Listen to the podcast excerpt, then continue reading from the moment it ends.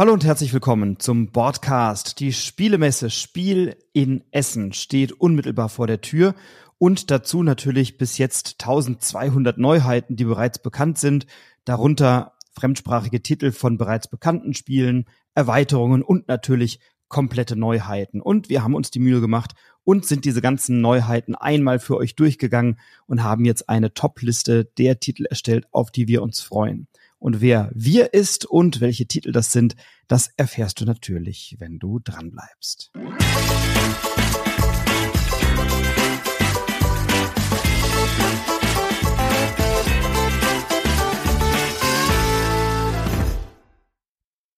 Und natürlich, er hat ja mal gesagt, bei, bei Top-Listen, bei Listen und bei Rezensionsfolgen ist er meistens am Start und deswegen ist es auch heute natürlich soweit. Und ich freue mich, dass du da bist. Hallo Stefan Hanf, grüße dich. Hallo, ich grüße dich. Ja, ich bin ja froh, dass du mich jetzt nicht mit Sidekick begrüßt hast. Das hätte ich jetzt fast erwartet. Der Oliver hat das so charmant gemacht in seinem tollen äh, Podcast Alles außer Toplisten, den er mit dem JD macht. Da waren wir ja beide Teile in dieser Amigo-Folge. Ja, und Sidekick, das wird dir doch nicht gerecht, Stefan. Du bist doch schon. Nein, das ist eine Unverschämtheit, das habe ich mir auch so geschrieben. Nein, ist natürlich ein Spaß. Ich fühle mich geehrt. Wer kann das schon von sich behaupten, von dir ein Sidekick zu sein? Das ist ja schon Ehre genug. Die Frage ist nur, ob eher in der Qualität eines Manuel Andrak oder eines Oliver Pocher, aber das werden wir dann, eines Elten, das werden wir dann zu anderer Zeit diskutieren. Ich hatte ja immer gehofft, wir sind ja eher so der Markus Lanz und der Richard David Precht des, des Brettspiel-Podcasts. Ja, ich habe das mal mit dem Nico behauptet und dann hat er mich äh, hart, hart, hart gedisst, weil er sagt, der David, äh, Richard David Precht ist ja natürlich der Mansplainer vor dem Herrn und äh, kein so angenehmer Zeitgenosse, wie ich finde. Und auch Markus Lanz ist nicht das, was ich mir unter einem guten Podcast vorstelle, ehrlich gesagt. Ich ja, glaube, wir schweifen ab. Wir Worüber sprechen ab. wir heute? Wir sprechen heute weniger über uns als vielmehr über die Titel, die wir vorhaben, denn wir beide sind ja jetzt ab Mittwoch schon auf der Spielemesse, werden bei der Pressekonferenz dabei sein, werden dann natürlich auch die Neuheitenschau in Augenschein nehmen und mal gucken, ob das, was wir hier uns jetzt rausgesucht haben, dort auch so gut aussieht. Und wir sind vier Tage, nee, fünf Tage sind es ja, gemeinsam auf der Messe unterwegs, haben viele Termine, werden viel spielen, haben eine kleine WG gegründet für diese Zeit und ähm, ja, wir werden, glaube ich, einiges spielen, einiges in Augenschein nehmen und vermutlich bei dem einen oder anderen Titel hinterher sagen, naja gut, das klang im Vorfeld besser, als es dann im Nachgang sich darstellt. Das ist ja auch immer so, dass man das, was dann die Verlage im Marketing machen, auch nochmal überprüfen darf auf Gültigkeit. Aber ja, darauf freue ich mich und heute sprechen wir über aktuelle Titel und Neuheiten der Spiel 23 in Essen. Und wir haben uns jeder Jahr ein paar Titel rausgesucht und wir haben uns auch entschieden, ähm, die Erweiterungen mal hinten anzustellen. Mein Gedanke ist, wir könnten auch mit den Erweiterungen beginnen, denn da sind wir vielleicht ein bisschen schneller unterwegs. Denn es gibt ja einige Erweiterungen, auf die wir uns freuen und denen wollten wir jetzt keinen eigenen äh, einen, keinen eigenen Slot in unserer Top-Liste äh, zu, äh, zuteilen, aber es sind trotzdem ja einige, die damit dazukommen. Welche sind denn das bei dir? Oder wir können es ja abwechselnd machen. Worauf freust du dich? Äh, ja, natürlich Erweiterung schon äh, führt schon jetzt hervorragende Spiele und äh, da haben wir natürlich vorneweg erstmal die für die Ruinen von Anak. Ähm, das ist eine Erweiterung, die ja dann für rein für zwei Spieler sein wird und die eine Kampagne bietet, eine kooperative Kampagne, neben natürlich More of the Same, also sprich noch ein paar neue Charaktere, die man spielen kann. Genau. Genau, also die habe ich ja schon spielen dürfen beim beim äh, äh, beim Castle Event von Check Games Edition und Heidelberg und die hat mir tatsächlich total gut gefallen. Das habe ich ja auch in einer Podcast Folge hier schon mal deutlich gemacht. Auf die freue ich mich wirklich, weil es gibt zwei sehr sehr interessante neue Archäologen. Es gibt eine ganze Reihe von interessanten neuen Artefakten und Gegenständen natürlich und dann eben einen kooperativen Kampagnenmodus, bei dem du Punkte sammelst, ähnlich wie jetzt bei Dorfromantik, dass du auf so einem Pfad nach vorne kletterst, je nachdem, welche Symbole du sammelst, sammelst dann Boni ein, kannst dann als Gruppe dir weitere Artefakte freischalten, die du dann auch in späteren Spielen direkt in deinen Decks hast und so. Also es ist wirklich hochinteressant und auf die freue ich mich tatsächlich total, habe sie auch schon vorbestellt. Ohne die fahre ich nicht nach Hause. Ähm, ja, ich habe äh, eine Erweiterung, die ja für mich natürlich Pflicht ist, nämlich die Wasserwelten von Arche Nova natürlich, denn äh, Arche Nova ist ja wirklich ein ganz, ganz großartiges Spiel vor zwei Jahren, das Messer-Highlight gewesen und der große Titel von Feuerland beim Deutschen Spielepreis ganz weit oben, äh, beim Spiel des Jahres in der Empfehlungsliste und natürlich ganz oft auf dem Tisch, auch bei mir, bei dir, bei uns. Und ich glaube, wir haben es noch nie zusammengespielt, Arche Nova.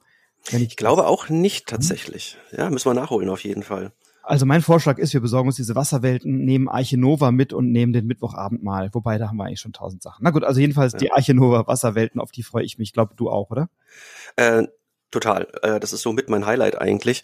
Ähm, Feuerland hat ja keine Vorbestellung angeboten, aber man muss da wohl keine Panik kriegen, haben sie gesagt. Sie hätten genug Exemplare dabei.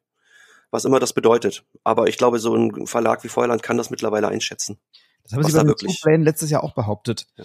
Das hat ja. nicht geklappt. Aber ja, haben sie daraus gelernt. Absolut. Ich freue mich jedenfalls drauf und ja, werden wir spielen. Genau. Was hast du noch auf der Liste? Ich habe noch äh, Bitoku, die Bitoku-Erweiterung auf der Liste. Das ist ja ursprünglich von Devir, dann erschienen auf Deutsch bei Schwerkraft. Und ähm, ja, ich liebe Bitoku und das ist eine modulare Erweiterung mit drei neuen Modulen, die man alle auf einmal oder einzeln mit reinnehmen kann. Und die machen dann hoffentlich dieses äh, wirklich absolut herausragende Spiel noch besser. Auf die freue ich mich auch. Werden wir auch zusammenspielen dann mit Sicherheit. Ähm, ich habe noch den Challengers Beach Cup mit drauf. Ich habe es in die Erweiterung mal genommen, weil es ist natürlich keine reine Erweiterung. Ähm, es ist eine eigenständige äh, ein eigenständiges Spiel mit neuen Fraktionen. Es gibt die Möglichkeit jetzt, glaube ich, ein Turnier mit 16 Teilnehmenden dann zu spielen. Es gibt viele neue Karten, die für sich funktionieren, aber eben auch in der Kombination. Es soll so einen asymmetrischen Trainermodus geben. Ähm, aber es ist eben natürlich eine Weiterentwicklung äh, des Kennerspiels des Jahres aus dem letzten Jahrgang. Und deswegen freue ich mich total auf Challengers Beach Cup. Auch von Markus Slavicek und Johannes Krenner wird bei äh, One More Time Games erscheinen, im Vertrieb bei Asmodee. Und das ist äh, ja für mich auch ein Pflichtkauf, weil ich einfach ein großer Challengers-Fan bin.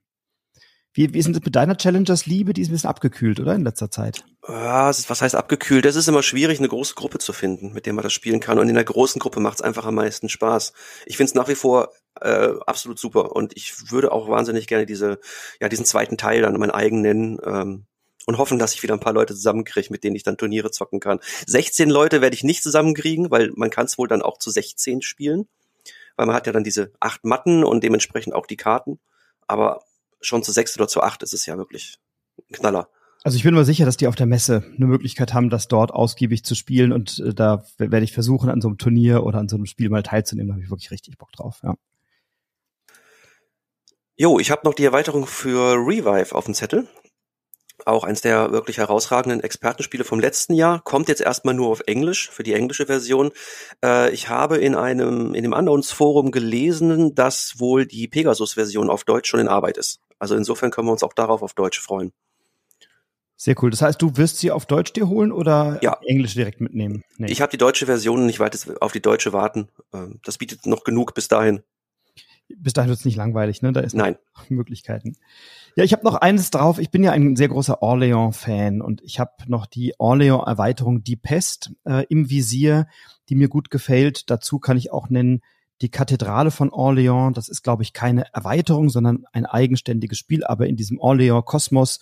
Und das werde ich mir bei DLP also sehr genau anschauen, ähm, was das bringt und vor allem, wie es dann mit den bisherigen Erweiterungen harmoniert. Also auch darauf habe ich eine große Freude auf diese Weiterentwicklung äh, dieser IP. Ja, und äh, auf meinem Zettel zuletzt äh, kleine Kartenspiele haben wir noch gar nicht genannt. Sea Salt and Paper kriegt eine Mini-Erweiterung von, ich glaube, um die zehn Karten. Die kommen wohl in so eine Art Booster-Pack dann ähm, raus. Äh, bieten, glaube ich, fünf neue Kartentypen oder sechs. Ich habe es nicht genau im Kopf. Du hast sie ja schon gespielt, zumindest bei Boardgame Arena. Ja. Was kannst du sagen? Also, äh, die wird mega. Ich äh, freue mich drauf. Ich werde mir auch ein neues Sea Salt and Paper Spiel kaufen, weil meins ist mittlerweile so abgeranzt, dass ich denke, wenn ich dann da die Erweiterungskarten reinmische, erkennt man die sofort.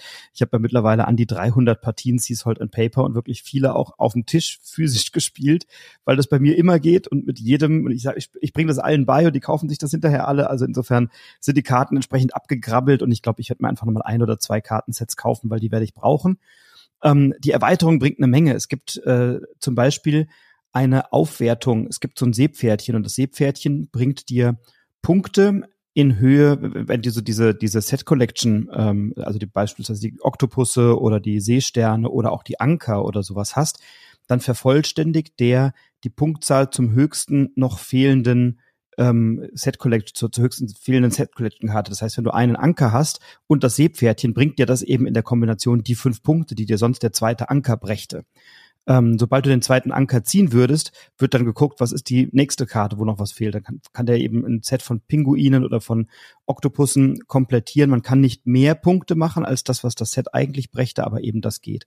Oder es gibt so ein, ich glaube, ein Skorpion ist es, der gemeinsam mit einer Krabbe dafür sorgt, dass du dir die obersten fünf Karten des Decks angucken kannst, dir eine nehmen kannst und die reinmischen kannst und so. Und dann gibt es ein paar Karten, so eine Qualle, wenn du die mit dem Schwimmer spielst, dann darf der Gegner nur die oberste Karte vom Stapel äh, ziehen und keine weitere ausspielen in dieser Runde. Also da sind noch mal so ein paar echte Elemente dabei und es verändert das Balancing des Spiels tatsächlich erheblich und äh, verändert auch die Spielstrategien erheblich. Ich habe ähm, jetzt da schon auch schon einige Dutzend Partien auf Boardgame Arena und merke, dass die Dynamik des Spiels sich verändert und ich finde zum Positiven und ähm, bin da total äh, gehypt auch auf die Sea Salt and Paper Erweiterung. Extra Salt wird sie ja heißen.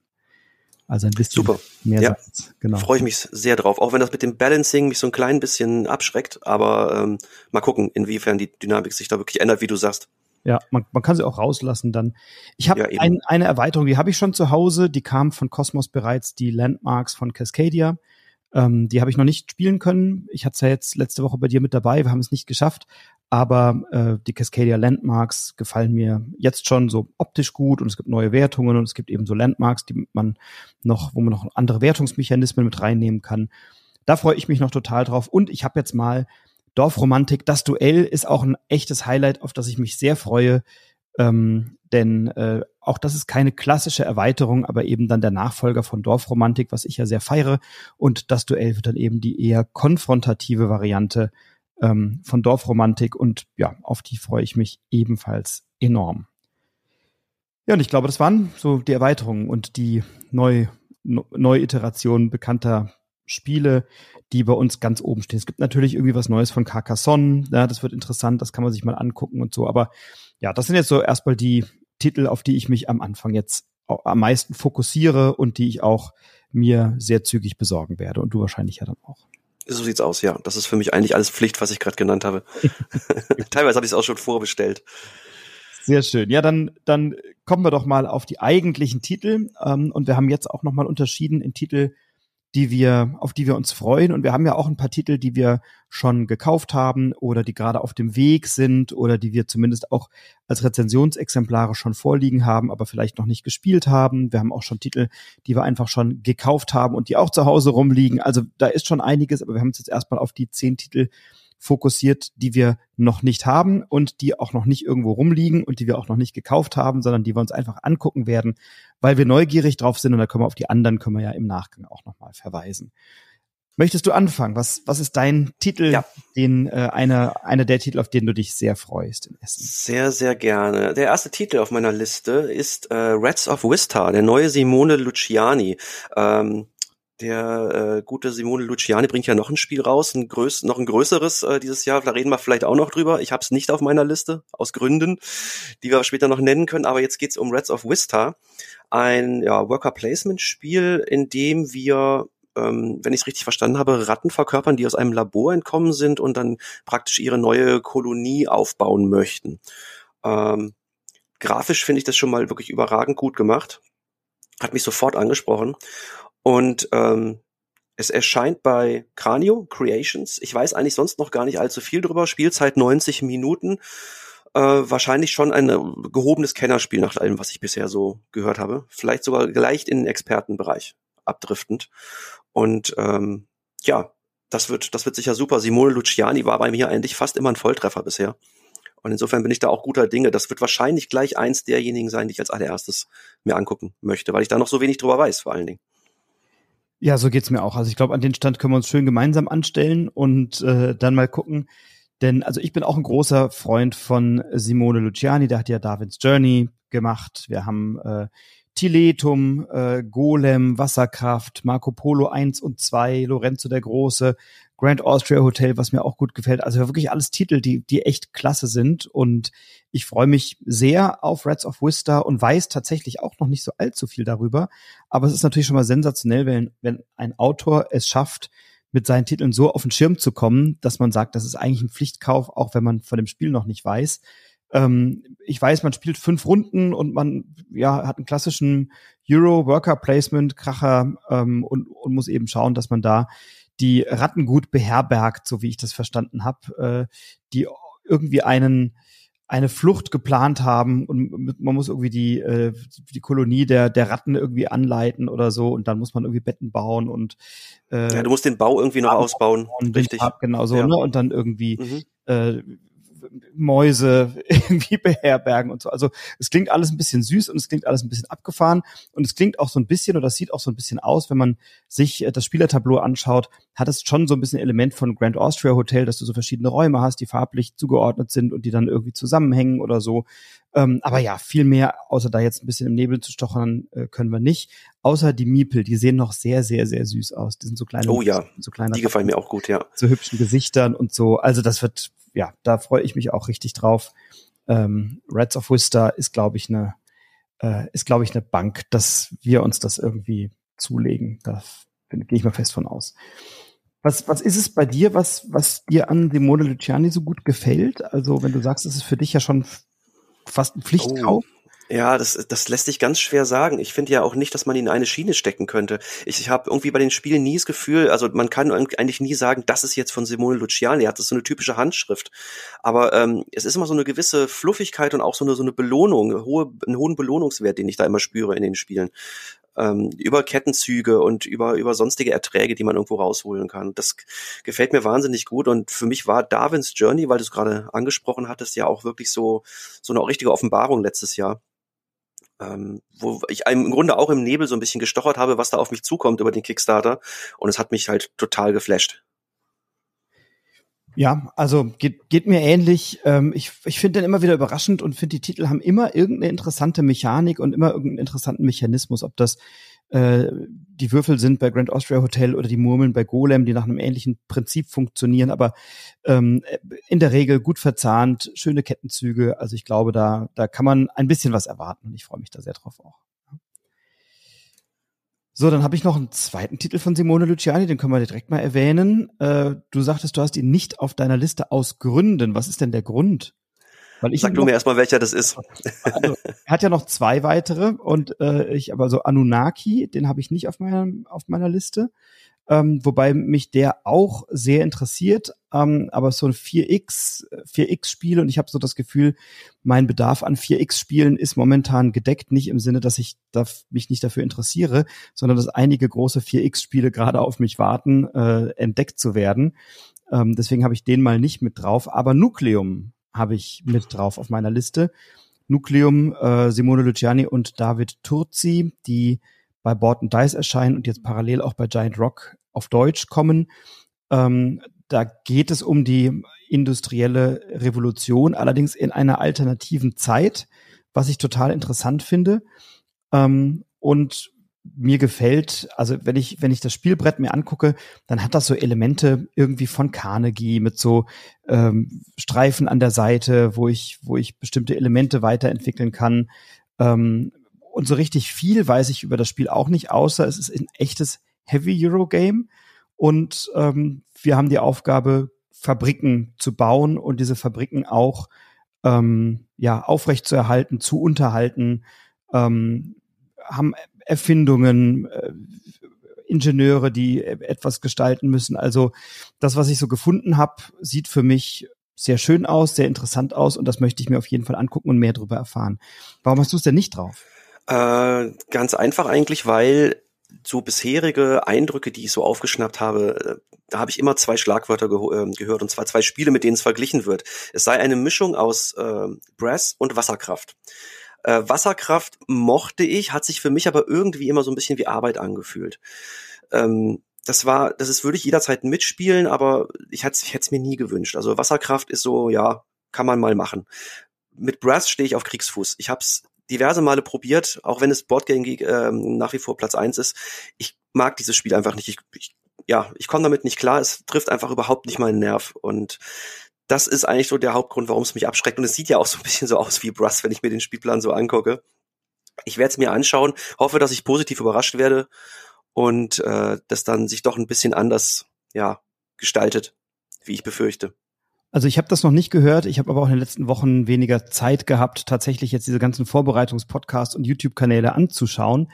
Ähm, sonst wäre ich noch mehr vorfreudig auf das Spiel. Ich will gar nicht sagen gehypt, aber ich liebe Wasserkraft und ich liebe auch Brass. Also insofern, äh, dann kommt es bei mir in der Riege der zu kaufenden Spiele tatsächlich noch ein bisschen weit nach oben oder zumindest bei der anzuschauenden Spiele ein bisschen weiter nach oben. Ähm, das möchte ich mir definitiv, definitiv angucken und bin sehr gespannt, was mich da erwartet. Aber ich weiß noch nicht genug. Ähm, deswegen wird es auf der Messe einen Besuch am Stand brauchen, damit ich da eine Entscheidung treffen kann. Super. Ich mach mal weiter. Und zwar mit einem Titel, ähm, ja, ich habe den bisher auch noch in keiner Vorschau bisher gehört. Äh, es geht um Penguin Airlines. Das ist äh, ein Spiel von Perro Loco Games. Der Verlag sagt mir tatsächlich auch nicht wirklich was. Es ist eine Art Partyspiel, was man leider nur mit einer geraden Spielerzahl wohl spielen kann, weil sich immer Zweierteams bilden. Einer steuert ein Flugzeug und der andere ist sitzt quasi im Tower und muss denjenigen, der das Flugzeug lenkt, halt ähm, Anweisungen geben. Und äh, das Team, das es am besten macht, das gewinnt das Spiel. Und das ist wohl ein sehr, sehr chaotisches Spiel, so wie es aussieht, wo man sich schon so ein bisschen ähm, auch dann wahrscheinlich äh, ja anschreit, sag ich mal, und und äh, kryptische Anweisungen geben kann. Ähm, ich habe leider noch kein Video dazu gefunden bisher, wo ich mir mal wirklich dieses, diesen mal so einen Eindruck des eigentlichen Spielablaufs mal ähm, äh, ansehen könnte.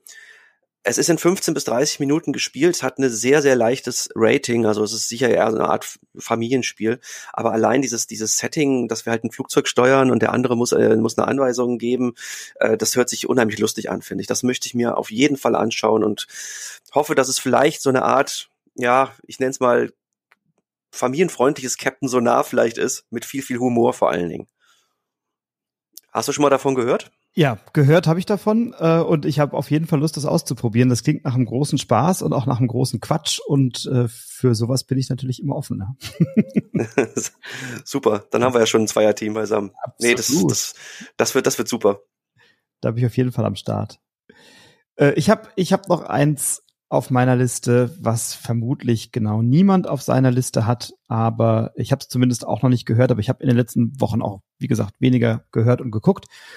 Ähm, ich habe Waterfall Park auf meine Liste geschrieben. Ich weiß gar nicht, ob es zur Messe da sein wird. Es wird bei Repost Production erscheinen.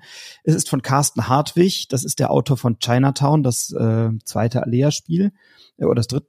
Nee, ja, das zweite Alea-Spiel. Das dritte war Taj Mahal, also Chinatown. Äh, und ich habe tatsächlich den Eindruck, es handelt sich hier um eine Weiterentwicklung von Chinatown. Ähm, wenn ich mir das Spielbrett anschaue, dann habe ich da auch so kleine zusammenhängende Felder, die ähm, Zahlen aufweisen. Ich habe offensichtlich so einen Handelsmechanismus. Ähm, ich habe Plättchen, die ich da platzieren kann, die ich da irgendwie positionieren muss, um meinen äh, Themenpark zu bauen, muss über die Bauplätze verhandeln, bekomme Einkommen. Also es sieht wirklich, auch wenn man sich die Spielrückseite anschaut oder die Packungsrückseite, Bauplätze verhandeln, Attraktionen bauen, Einkommen erhalten und dann sieht es aus wie Chinatown. Also es muss sich hier um irgendeine äh, Iteration von Chinatown handeln und deswegen muss ich es kaufen. Äh, ich liebe Wasserparks, ich liebe Chinatown. Ich werde äh, dieses Spiel Waterfall Park vermutlich ins Herz schließen und werde mir das gerne angucken. Ich bin nicht sicher, ob es zur Messe schon da ist, aber ähm, ich werde auf jeden Fall mal einen Blick riskieren oder es zur Not dann nach der Messe mir zulegen. Aber da habe ich auch tatsächlich sehr große Lust drauf. Ah ja, jetzt gucke ich mir gerade den Spielplan an. Stimmt, das hat wirklich äh, optisch sehr, sehr viel von Chinatown. Ja. Nur viel bunter. Du bist nicht so ein riesen Chinatown-Fan, oder? Nee, nee, wir haben es ja mal zusammen gespielt und ja. ich habe ja der auch damals gesagt, warum es mir nicht so gut gefallen hat, weil ich, weil ich in Beatspielen einfach unglaublich schlecht bin. Ich habe immer das Gefühl, dass ich übers, übers Ohr gehauen werde. Und äh, das hinterlässt bei mir immer kein positives Spielgefühl. Ist mein ganz eigenes Problem.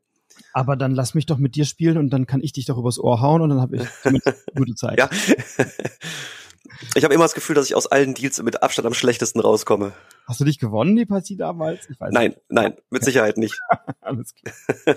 ja, ich freue mich drauf. Also ich bin ja, wie gesagt, großer Freizeitpark-Fan und äh, dann wird Waterfall Park mit einer großen Wahrscheinlichkeit allein mindestens deswegen bei mir einziehen.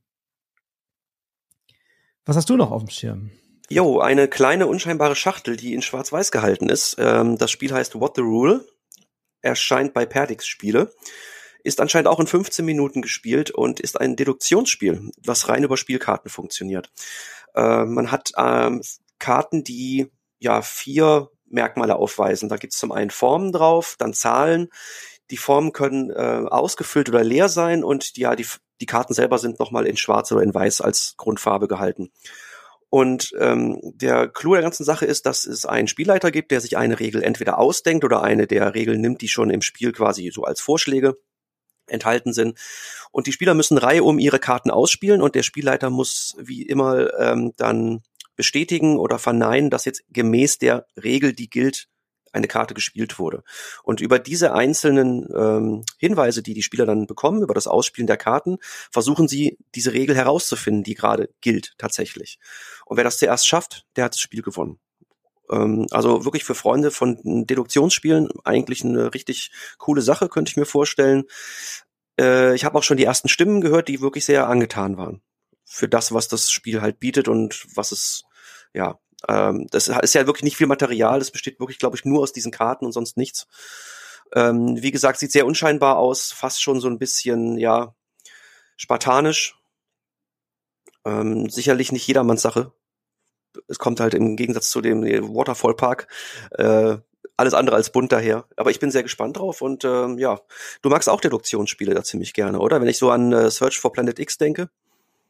Ja, total. Und äh, ich finde es ich find's total interessant, ähm, dass wir jetzt hier selbst die Regeln entwickeln oder erfinden und aufstellen und dann äh, die anderen herausfinden müssen, was ist die Regel, der wir alle folgen. Und das ist etwas, was ich äh, aus dem Impro-Theater ja auch gut kenne. Ich spiele ja Improvisationstheater und es geht ja beim Spielen auch auf der Bühne immer wieder darum herauszufinden, worum geht's gerade und was machen wir eigentlich und was ist die Geschichte und wer ist die Hauptfigur und und und und, und sich darauf einzulassen und das so zu erleben und zu ermitteln und zu merken, ah, ich entdecke gerade einen roten Faden oder ich denke, entdecke so ein Spiel im Spiel. Und für mich klingt das genau so. Es ist eine kurze Spieldauer. Ähm, und wir haben ja die geometrischen Figuren, wir haben Zahlen, wir haben äh, eine, eine Füllung, wir haben äh, Schwarz- oder Weißkarten und dann zu entscheiden, was, was ist eigentlich hier das verbindende Element, ähm, klingt für mich total schön und total interessant.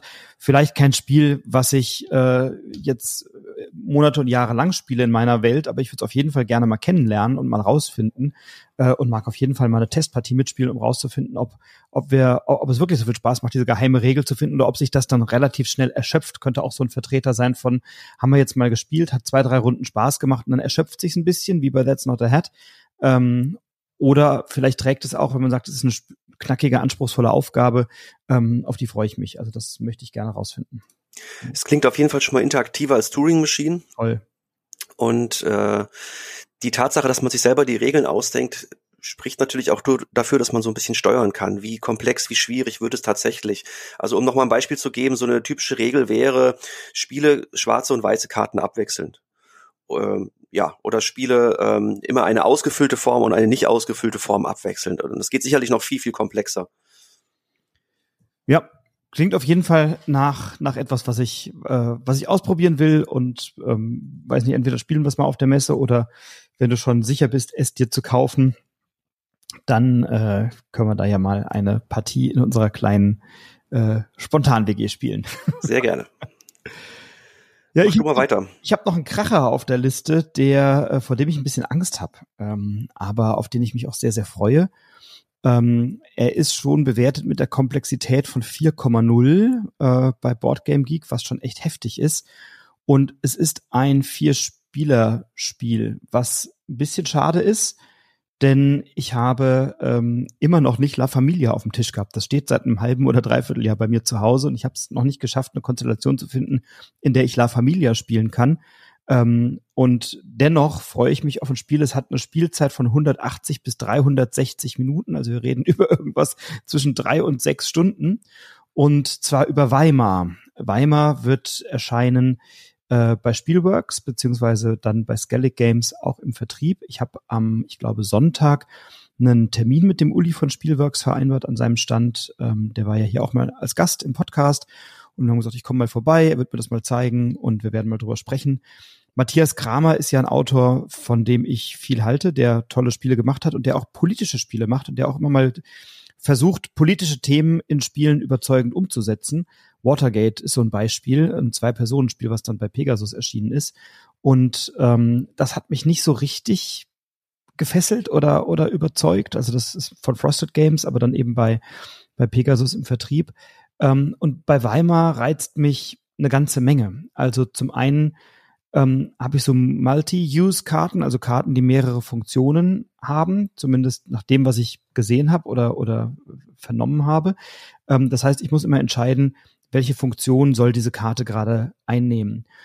Und ich habe eigentlich so zwei Hauptthemen, die ich äh, beeinflussen möchte. Ähm, die öffentliche Meinung und dann muss man versuchen, also die öffentliche Meinung zu beeinflussen, die Wirtschaft, die Medien, ähm, äh, die Außenbeziehungen sozusagen, also die, die Außenpolitik. Und am Ende des Tages geht es darum, dass einerseits die Sozialdemokraten und die Konservativen versuchen, die Demokratie zu verteidigen gegenüber den Kommunisten und den Nationalsozialisten ähm, und das wohl auf eine sehr elegante und komplexe Art und Weise. Ähm, bei der dann Manipulationen stattfinden, bei der Aufstände passieren, bei der ich versuchen muss, ähm, einen Area Control Mechanismus zu haben, um eben zu gucken, in welcher Straße sind gerade die, die Aufstände und wie kann ich die sozusagen niederschlagen. Ähm, und das klingt nach einem Spiel, was ein echter Brecher ist, aber auch nach etwas, was ich sehr feiere. Und es gibt in der äh, in der Süddeutschen habe ich jetzt äh, gesehen, ist ein toller Artikel erschienen von Daniel Wüllner zu dem Spiel. Ähm, bei Twitter haben es einige schon sehr gefeiert und das könnte für mich so ein großer Wurf werden, der ein echt komplexes Spiel ist, mit dem du sicher, für das du sicherlich auch deine Zielgruppe brauchst oder deine Gruppe brauchst, die sowas auch spielen wollen. Aber ich glaube, in der richtigen Gruppe kann es ein Genuss sein, ein solches Spiel zu meistern und sich dem äh, mit dem zu beschäftigen. Und gerade wenn wenn aktuelle Themen und geschichtliche Themen verarbeitet werden, ist das immer ein schmaler Grad und hier scheint er sehr gelungen zu sein, nach dem, was ich gehört habe.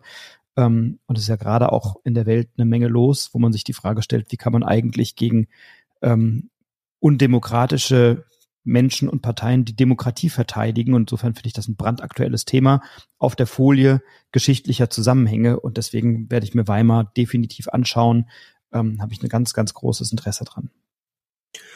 Ja, ich finde, ähm, ich finde richtig super, wie du das gerade beschrieben hast, ähm, weil nämlich genau das, Pro das mein Problem bisher mit dem Spiel war eben die Thematik, die ja leider aktueller denn je ist. Und du sagst ja auch gerade, die Demokratie soll verteidigt werden gegen Kommunisten und äh, Nationalsozialisten. Und ich meine, wie es am Ende ausgegangen ist, äh, in der Realität wissen wir ja leider alle. Und ähm, ich hatte halt so die Befürchtung, dass es mich dann vielleicht eher deprimieren könnte oder runterziehen könnte, das ganze Spiel, also die, die Thematik, das Ganze, was außenrum steckt. Äh, so wie du es jetzt beschrieben hast, ist es nochmal eine andere Sache. Also ich freue mich jetzt wirklich drauf, das auch mal auszuprobieren. Ja, ansonsten weiß ich tatsächlich noch nicht allzu viel drüber. Das ist ja, sticht da sehr hervor thematisch, äh, was die Mechaniken angeht, äh, habe ich mich deswegen noch gar nicht so wirklich damit beschäftigt. Ja, wir sind ja zusammen äh, auf der Messe, da kommst du einfach mit zum Uli und dann soll er uns das Spiel mal zeigen und erklären und dann lassen wir uns mal inspirieren von von Weimar. Ja, und ja, also aber bitte nur anspielen bei 180 bis 360 Minuten. und wie war die Messe? Keine Ahnung, ja. einfach nur Weimar gespielt. Nee, die ich also klar kann einen das Thema deprimieren, weil wir wissen natürlich, wie es ausgegangen ist. Auf der anderen Seite finde ich es interessant, wenn es wirklich so ist, dass man da Elemente nachvollziehen kann. Also wenn man nachvollziehen kann, warum ist es gescheitert und warum haben sich dann die Nationalsozialisten durchgesetzt irgendwann. Wenn man, wenn man es schafft, und das wäre meine große Erwartung an dieses Spiel, daraus Lehren zu ziehen, sagen, oh, guck mal, hier haben wir was verpasst und hier haben wir eine Chance übersehen und hier haben wir falsch reagiert und hier hatten wir irgendwie nicht die Ressourcen oder keine Ahnung was um dann zu sagen, wenn, wenn, wenn man das daraus ableiten kann, um dann vielleicht Erkenntnisse oder Rückschlüsse auch für die Gegenwart zu ziehen, dann kann so ein Spiel was ganz Großes werden. Und das weiß ich eben noch nicht. Das wäre aber mein Wunsch. Und auf der anderen Seite, wenn man dann sagt, boah, schau mal, wir haben es geschafft, wir haben die Nationalsozialisten zurückgedrängt und haben die Demokratie verteidigt. So, auch das kann, glaube ich, ein, ein sehr spannendes und befriedigendes Spielerlebnis bieten. Ähm, und ja, ich bin total gespannt, weil momentan habe ich mehr Fantasie als Wissen zu diesem Spiel, aber ähm, ich habe da, also ich bin sehr, sehr, sehr neugierig und nach allem, was ich bis jetzt gelesen habe, scheint es ein großer Wurf zu sein. Mal gucken. Okay, ähm, ich mache mal weiter mit dem neuen Spiel von Antoine Bauza. Ähm, ich habe ja letztes Jahr Oltre mitgenommen. Wir haben es ja auch zusammen gespielt damals, ähm, noch während der Messe. Das ist äh, bei Boardgamebox damals erschienen. Und auch bei Boardgamebox ist jetzt, ja, ich bezeichne es jetzt einfach mal als Nachfolger von Oltre. Archives wird dort erscheinen. Ähm, das spielt ja in einer Art Steampunk Ägypten, ähm, wo wir Archäologen spielen, die wiederum die alten ägyptischen Tempel durchforsten und äh, ja, ich vermute mal Artefakte und Schätze sammeln wollen. Äh, und es gestaltet sich als eine Art Dungeon Crawler. Also wir laufen durch diese Tempel, treffen auf Monster, gegen die wir kämpfen müssen. Und im Gegensatz zu äh, Oltre ist es wohl anscheinend wirklich auch äh, storybasiert. Also wir haben eine fortlaufende Kampagne, eine fortlaufende Story, die wir erleben können. Und ähm, das sieht schon mal richtig toll aus. Ich bin eigentlich kein großer Dungeon Crawler Fan, mit wenigen Ausnahmen, wie jetzt zum Beispiel Gloomhaven. Äh, es sind riesen Miniaturen drinne äh, von den Monstern. Das heißt, auch für alle Leute, die gerne anmalen, ist das, äh, wäre das schon mal ein Blick wert. Was mich momentan noch sehr abschreckt, ist der Preis tatsächlich, weil man wird auf jeden Fall mit einem dreistelligen Betrag rechnen müssen, soweit ich das jetzt gesehen habe. Und ob es das dann wirklich wert ist für so ein, ja, Kennerspiel, also wir haben momentan ein Rating von zwei von fünf, also es spricht eher schon für ein Kenner, leichtes Kennerspiel vielleicht sogar. Spielzeit 60 Minuten pro Partie. Und dann ähm, weiß ich jetzt leider nicht, wie viele Kapitel da drin sind. Das wird aber jetzt auch nicht die Masse sein, ob sich das dann wirklich lohnt, so viel Geld auszugeben. Aber ich möchte es mir anschauen und will mal erleben, wie sich das anfühlt. Ob da eine Weiterentwicklung stattgefunden hat von Oltre, das ja auch so ein paar Schwächen hatte im, im Storytelling. Äh, ja, ich bin mal ziemlich gespannt. Ähm, du hast es wahrscheinlich auch mitgekriegt, dass das kommt. Ja, ich habe es auch mitbekommen und ähm, bin auch sehr gespannt drauf, weil ich mochte Oltre ja sehr gerne und mir gefällt das unheimlich gut. Und ich weiß gar nicht, ob es ein Legacy-Spiel ist, bei dem sich dann vielleicht Dinge verändern, sodass das dann nicht mehr benutzbar ist hinterher. Das habe ich irgendwie nicht so richtig auf dem Schirm. Nee, also von Legacy habe ich nichts gehört, nein. Das also rein äh, sollte nicht der Fall sein. Okay, also reines Kampagnenspiel. Ja. Ähm, ja, dann sollten wir uns das mal angucken. Ich hatte ja letztes Jahr wirklich auch eine gute Erfahrung am Boardgame-Box-Stand mit einem tollen Spielererklärer und einer sehr netten und unterhaltsamen Runde. Und ich glaube, wenn wir uns da mal hinsetzen und das mal zusammen spielen, kriegen wir einen schönen Eindruck. Aber das ist ein Spiel, was mich auch äh, in der Tat sehr interessiert. Ja, ja das ist schon ähm, alleine aufgrund des Preises so ein typischer Vertreter von muss ich mal antesten. Ja. Und dafür ist die Messe dann halt auch super geeignet. Ja, müssen wir mal die erste Runde spielen und dann kann man, glaube ich, kann ja. man glaube ich, ganz gut, kann man es gut einschätzen. Ja. Ich habe ein, ein Spiel noch auf meine Liste gepackt, was ähm, also auf das ich wirklich gehypt bin ohne Ende und bei dem ich es kaum erwarten kann, es endlich auf den Tisch zu bringen. Und zwar Zug um Zug Legacy. Das wird für mich eine absolute Pflichtbesorgung, sag ich mal. Ähm, ich hoffe ja immer noch, dass ich es als Rezensionsexemplar bekomme. Zumindest habe ich es erbeten und noch habe ich keine Zusage. Mal gucken. Aber Zug um Zug Legacy, das reizt mich ja total. Also es ist sowas von verheißungsvoll, sieht das schon aus. Ich finde Zug um Zug sensationell und ich stelle mir dann eben vor, dass dann die Strecken neu geklebt werden und dass die Waggons neue Funktionen bekommen und dass man da ein bisschen äh, ja einfach Dinge entwickeln kann. Ähm, ich weiß noch viel zu wenig drüber. Ich lasse mich auch überraschen. Du hast, glaube ich, schon ein bisschen mehr dazu gehört, oder? Ja, also nicht so wahnsinnig viel mehr. Letzten Endes sind ja diese, diese Reviews, die du jetzt sehen kannst, auch alles spoilerfrei. Also du erfährst nicht wirklich viel, aber es ist genau der Kernpunkt. Äh, du hast dann neue Strecken, neue Spielplanteile, die auftauchen und setzt das dann nach und nach zusammen. Du, du erkundest ja die USA. Das geht ja immer, wohl im Osten los, in, in, im Osten der USA, und du erkundest dann eben, wie das früher der Fall war, Richtung Westen dann diese, diese Landschaften und baust die Zugstrecken aus. Und ja, ähm, ich will es unbedingt spielen. Mein, mein Sohn ist total gehypt drauf und der ist eigentlich nicht mehr so in Brettspielen drinne. Äh, der ist momentan ja leider im, im Ausland noch bis Ende Januar und er hat mir sofort geschrieben, das müssen wir zusammen spielen, bitte besorgt das bis dahin. Äh, also insofern äh, wird das für mich wohl sicher auch ein Pflichtkauf dann irgendwann mal werden. Ja, ähm, was ich bisher gehört habe, alle waren sehr angetan, wenn man halt Zug um Zug mag, was ja nur wirklich ein Familienspiel ist und nicht mehr. Und zu viel mehr wird es wohl auch nicht. Es wird wohl etwas komplexer dann im Laufe dieser Kampagne, aber man kann jetzt nicht erwarten, dass es jetzt zu einem richtigen Kennerspiel wird. Das ist mein Stand der, der Dinge bisher. Nein, das wird ein schönes Familienspiel sein, aber äh, ich, mag, ich liebe schöne Familienspiele. Insofern freue ich mich darauf und äh, bin, also ich bin ziemlich gehypt und Zug um Zug habe ich immer gerne gespielt, auch früher viel gespielt. Und ähm, das wird für mich jetzt in den nächsten Wochen, ähm, glaube ich, ein Spiel, was ich dann doch häufiger mal auf den Tisch bringen möchte. Auch da haben wir natürlich wieder dieses äh, Preisproblem.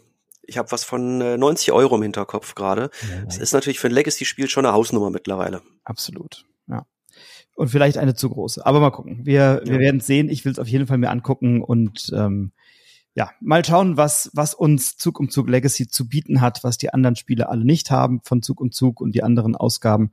Ähm, aber das reizt mich doch in der Tat sehr. Okay, ähm, Alley Cat Games bringt was Neues raus, ja. und zwar vom äh, Autor Danny Garcia. Das äh, ist das Spiel namens Arborea, was momentan noch nicht mal in der App drinne ist von der, von der Spiel äh, worauf ich immer noch warte. Ich hoffe, dass es auch tatsächlich dann dort äh, sein wird und dass es zumindest mal angespielt werden kann. Optisch hat sich mich wahnsinnig an Bitoku erinnert. Es ist ein knallbunter Spielplan mit vielen, vielen Tracks und Details. Und spielmechanisch äh, haben wir hier wieder ein Worker Placement Spiel, ähm, wo, wo anscheinend so eine Art Aufwertung der Worker stattfindet. Also ähnlich wie das zum Beispiel schon in Zolkin der Fall war. Das heißt, je länger du wartest, desto stärker werden deine Worker. Äh, ich liebe Zolkin ich habe es viel zu lange nicht mehr auf dem Tisch gehabt. Und äh, insofern hat mich Arborea sofort angesprochen. Ich finde das Cover sensationell. Äh, thematisch muss ich gerade wirklich passen. Wo sind wir da eigentlich? Ähm, das ist wahrscheinlich so ein typisches Eurogame, wo es fast schon egal ist. Irgendwas mit Baum. Also Arborea ist ja. eine Welt und du bist irgendwie ja. so, so, ein Geist, der irgendwie so ein Baumgeist oder irgend sowas, ne? Genau, genau. So in der Richtung wird es sein. Wahrscheinlich tritt es völlig in den Hintergrund. Es wird so ein typisches Spiel sein. Aber ähm, ja, macht, macht mich sofort an, wenn ich das, wenn ich den Spielplan sehe. Ich mag es ja, wenn es wirklich so, äh, wenn du so Spielpläne vor dir hast, die so komplett verwirrend sind und wo du denkst, was zur Hölle soll das sein? Und eine Viertelstunde später ist das alles so offensichtlich und so klar und erschließt sich so. Das finde ich immer faszinierend bei sowas. Also seit wann interessieren dich Themen, ist meine erste Frage. das wird mir immer unterstellt, dass das nicht der Fall wäre. Ja ich möchte das wirklich entschieden zurückweisen. Also wenn ich drei Sätze Flavortext vorlese, am Anfang sagst du, ja, ja, komm, irgendwas mit äh, Und äh, also ich meine, Aborea, der, der Spielplan, also bei Pitoko haben wir ja schon gedacht, der ist bunt und Aborea sagt halt irgendwie Hold my beer und äh, setzt noch mal einen drauf. Also es ist bunt, es ist sehr farbenfroh, viele Karten dabei. Also ich bin sehr, sehr gespannt. Äh, aber wenn ich das angucke, habe ich sofort so ein Bitoku-Feeling und ähm, mag es unbedingt spielen und ausprobieren. Also macht mich sehr an, gefällt mir sehr, sehr gut. Also, und diese, diese Tiermiepel, diese Holzmiepel sehen einfach auch wirklich richtig, richtig toll aus. Absolut, ja. Ja, also cooles Ding, müssen wir auf jeden Fall ausprobieren, werden wir hingehen. Ja, Arborea von Alley Cat Games.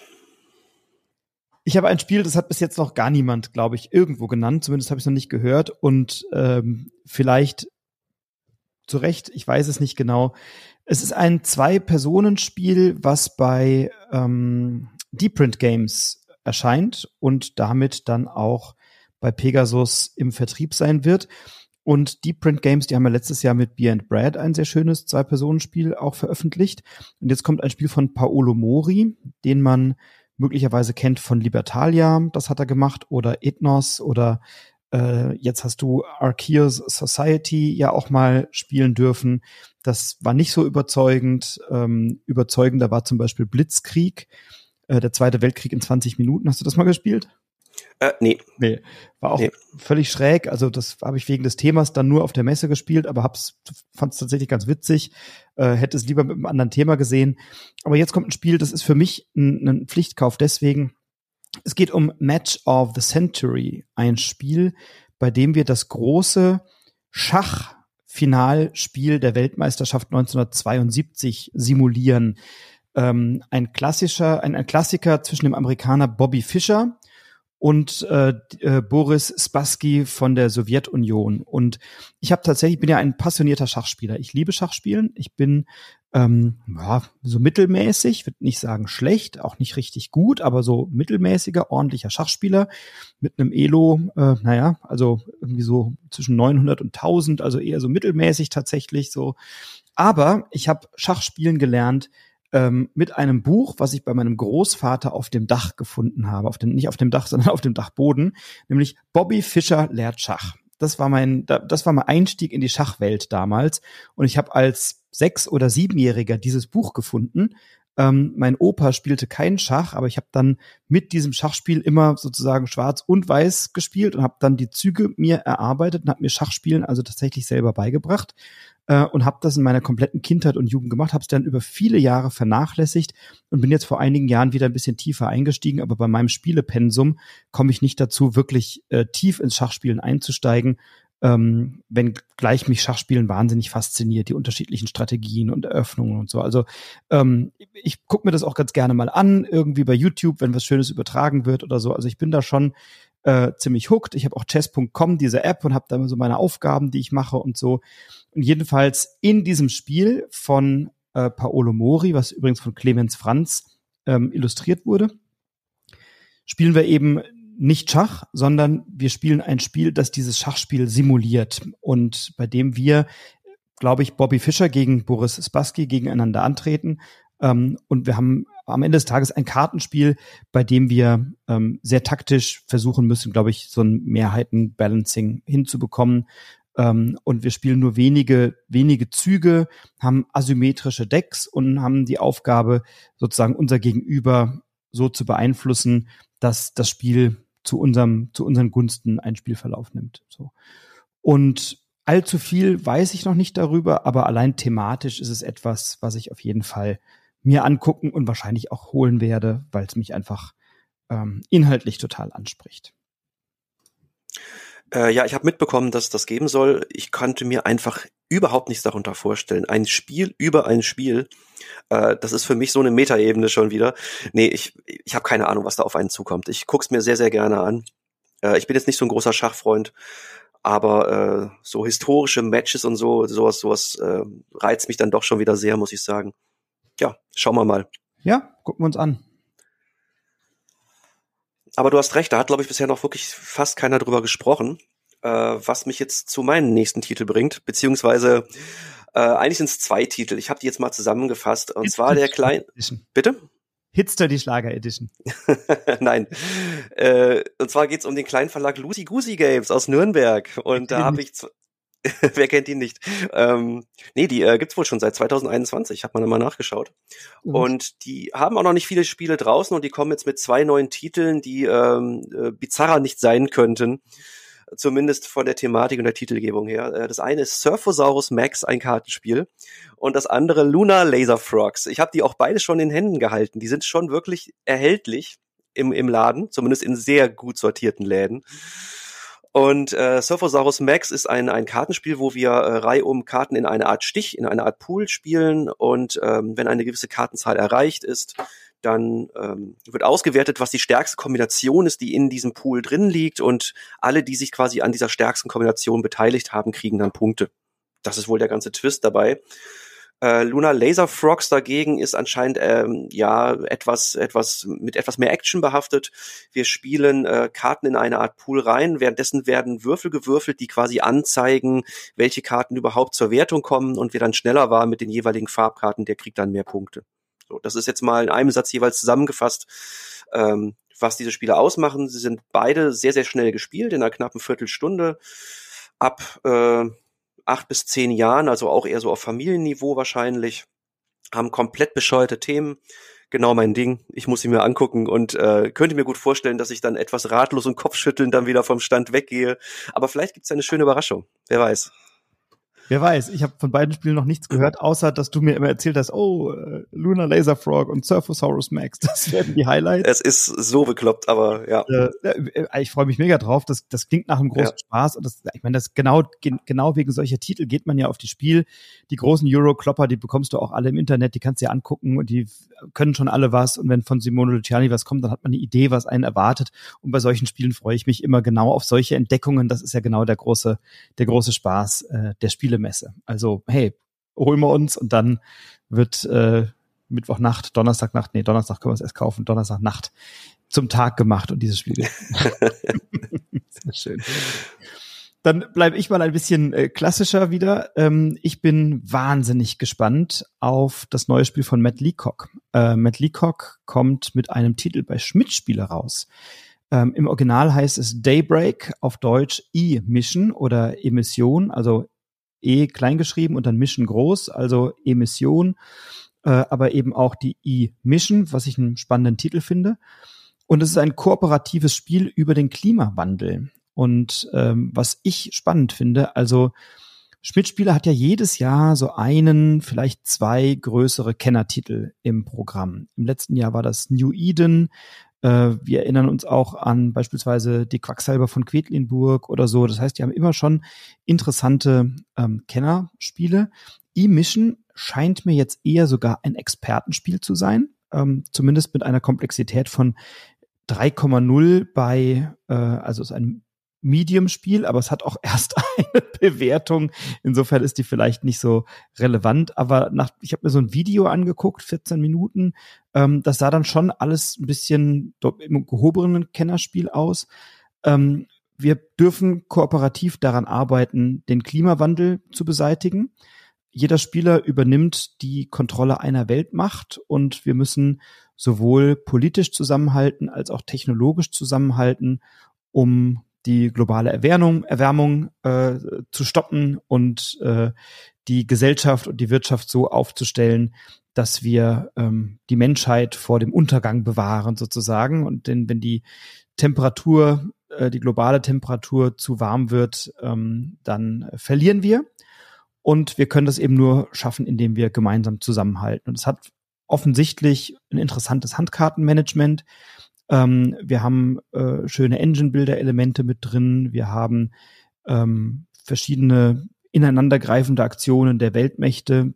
Ich mache eine Aktion, die hat dann wieder eine Auswirkung auf dich. Du kannst darauf reagieren, kannst etwas beseitigen, womit du mir wieder eine Steilvorlage gibst und so. Also das sieht schon sehr, sehr interessant aus und ähnlich wie es bei Weimar eben hatte, ist der Klimawandel ähm, halt nun mal auch ein sehr aktuelles Thema und ich glaube, wir haben momentan zwei große Themen in der Welt. Das eine ist Klima und Energie.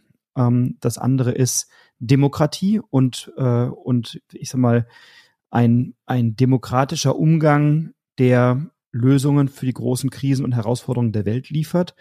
Und deswegen bin ich auch auf dieses Spiel sehr, sehr gespannt, ähm, weil wenn es ein Spiel schaffen kann, eine Aufmerksamkeit auch für den Klimawandel zu erzeugen und mir vielleicht die Komplexität auch vor Augen führt und die Notwendigkeit, an vielen Ebenen zusammenzuwirken, dann ist das für mich ein ganz großer Wurf und eine ganz große Geschichte. Ähm, ich bin sehr gespannt, weil es wird einen Preispunkt haben von 78 Euro bei Schmidt-Spiele, was ja für Schmidt-Spiele, der eher so im, im Familienspiel äh, oder Kinderspielbereich echt groß ist, ähm, ist das glaube ich, echt eine Nummer. Und ich bin wirklich gespannt, wie, wie gut es gelingt, dieses Spiel im Markt zu platzieren und ähm, wie es, wie dann das Spiel letztendlich auch funktioniert. Also ich habe da richtig, richtig Lust drauf. Und äh, ich habe ja neulich ein, ein Gespräch mit Uwe Rosenberg geführt, der auch sagte, das ist das Nummer eins Spiel, auf das er sich am meisten freut. Das ist bei mir ganz genauso. Ähm, und deswegen bin ich sehr gespannt auf E-Mission.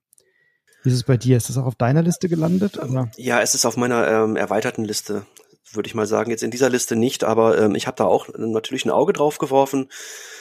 Äh, der Preis kommt wohl, äh, man möge mich da berichtigen, falls das nicht stimmt, aber der Preis kommt wohl von der sehr nachhaltigen Pro Produktion. Und ich meine, wenn das nicht der Fall wäre, würde man sich ja auch vielleicht irgendwie jetzt ein bisschen unglaubwürdig machen.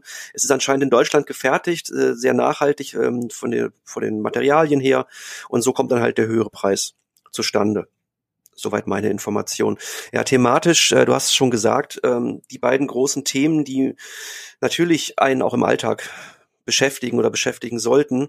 Auch hier habe ich so ein bisschen wieder die Befürchtung, dass es mich vielleicht zu sehr runterziehen könnte, weil Spielen ist ja letzten Endes dann auch doch ein äh, Thema oder eine Beschäftigung, die mich so ein bisschen auch ablenken soll vielleicht von den Alltagssorgen. Andererseits, wie bei Weimar, so wie du es beschrieben hast, ist es anscheinend ein sehr ja, hoffnungsmachender und positiver Ansatz, der da verfolgt wird, nämlich nach dem Motto hier, wir können das schaffen, wenn wir zusammenhalten. Ähm, ich bin so ein bisschen abgeschreckt gewesen, glaube ich, von meiner Erfahrung, die ich mal mit Kyoto gemacht habe, bei, bei Pegasus erschienen. Das habe ich einmal gespielt und wollte es nie wieder auf den Tisch haben, weil dort nämlich genau das Gegenteil gemacht wird. Wir, wir beuten quasi die, äh, die Erde aus, nochmal komplett, so auf den letzten Metern.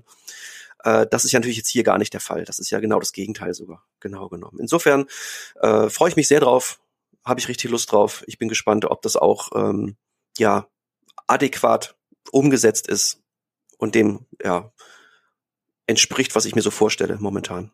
Es muss auf jeden Fall einer großen Erwartung gerecht werden bei mir. ja, Tito. Okay, dann ähm, kommen wir zu einem Titel. Ich muss mal kurz raussuchen. Hier ist er. Bücher der Zeit oder Books of Time. ich weiß noch gar nicht so wahnsinnig viel, außer dass wir diese wunderschönen Ringbücher haben. Ähm, es ist eine Art Deckbilder, wo wir äh, diese, diese, diese Karten, die wir erwerben oder die, ja, diese Fähigkeiten, die wir erwerben, in so ein kleines Ringbuch reinheften. Und die Reihenfolge ist anscheinend auch wichtig, wie wir die aufbauen. Ähm, viel mehr weiß ich tatsächlich noch nicht drüber. Es ist, ähm, hat mich natürlich optisch sofort gecatcht, weil es einfach ein tolles Material ist, was wir da vor uns haben. Es scheint eine Art leichtes Kennerspiel zu sein. Ähm, weißt du da ein bisschen mehr drüber? Mich hat's ähm, direkt erinnert an, da gab es mal einen Titel vor knapp zehn Jahren, auch bei Schmidt-Spiele Grimoria, wo wir uns ein Zauberbuch zusammenstellen. Es kann aber sein, dass das damit überhaupt nichts zu tun hat. Ja, also so richtig was weiß ich auch noch nicht. Ich habe es nur gesehen und ähm, was ich gehört habe über das Spiel ist, dass man, dass es wohl gar nicht so leicht sein soll, wie man sich das vorstellt. Also man heftet dann so Zaubersprüche, die man bekommt, in so seine kleinen Zauberbücher, das sind wirklich so kleine Ringbücher, in die dann diese Karten reingeheftet werden. Ähm, Frage, die ich mir dann stelle, ist, wie lange hält das, wenn man da dauernd dieses Ringding auf, auf und zu klappt? Ob das dann lange Bestand hat oder nicht, das weiß ich nicht.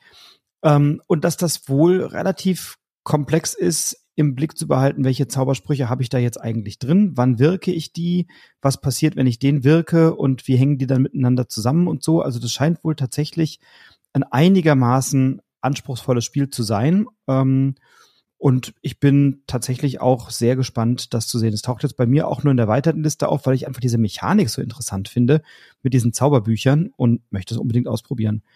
Ähm, kommt er jetzt auch auf Deutsch raus, weil ist ja letztes Jahr erschienen bei bei Board and Dice. Äh, jetzt kommt genau. bei Giant Rock neu auf Deutsch raus. Also das äh, müssen wir uns auf jeden Fall mal angucken. Ja, unbedingt. Ja, ich habe ein Spiel noch auf meiner Liste, was letztes Jahr einer der Hype-Titel war, von dem, glaube ich, auch der Verlag sehr überrascht wurde und getrieben wurde, das glaube ich von Christoph und Thomas von Better Board Games, die allen gesagt haben, schaut euch das an, schaut euch das an und dann war der Verlag ganz überrascht von dem Ansturm ähm, jetzt erscheint es bei Asmodee in deutscher Sprache, nämlich Age of Galaxy. Age of Galaxy, ich hatte vorhin gesagt, mein Bedarf an 4X-Spielen ist gedeckt. Ja, das ist ein Teil der Wahrheit, weil mich eben ein paar Titel erwarten und einer davon ist Age of Galaxy. Das muss wohl ein sehr kleines Spiel sein, also in einer ganz kleinen Schachtel daherkommen, also in, in Taschengröße, irgendwie Hosentaschengröße mehr oder weniger, also nicht ganz, aber äh, ein sehr klein gepacktes Spiel ähm, mit einer unheimlichen Vielzahl von 4x-Elementen, mit einer Vielzahl an Karten, mit einer Vielzahl an Möglichkeiten. Ähm, und ich bin einfach total neugierig auf das Spiel, ohne dass ich schon ganz viel weiß. Aber es ist eine, es ist ein Strategiespiel, es ist ein 4x-Spiel. Ähm, ich habe eine von drei ähm, Völkern mit unterschiedlichen Eigenschaften und Kräften und Power und ja, habe sozusagen die äh, eine von fünf Ideologien, mit der man sich beschäftigen kann, Wissenschaft und militärische Art und diplomatische Beziehungen, Industrialisierung, Kultur. Also sowas finde ich ja schon immer interessant, das, äh, mich da zu äh, spezialisieren oder in diesen Dynamiken zu entwickeln. Ähm, und ja, äh, gibt wohl 30 verschiedene Völker oder 30 verschiedene Fraktionen insgesamt und in jeder äh, in jedem Spiel hat man eben drei davon, glaube ich, im Spiel. So ganz genau habe ich es noch nicht verstanden, ähm, aber ich freue mich total darauf, das auszuprobieren. Ähm, und interessant ist auch, man kann es solo spielen ähm, und bis zu vier Leute können da mitspielen.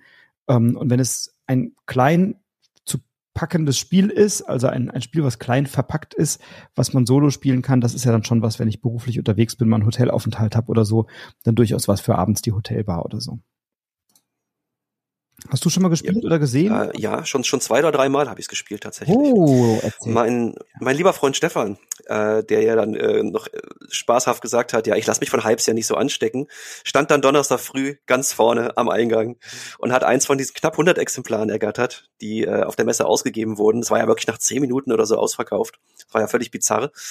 Äh, und wir haben es zusammen gespielt, schon zwei oder dreimal. Ähm, es kommt ähm, optisch recht nüchtern daher tatsächlich. Ähm, du hast recht, es ist ein 4X-Spiel im wirklich im Mini-Format.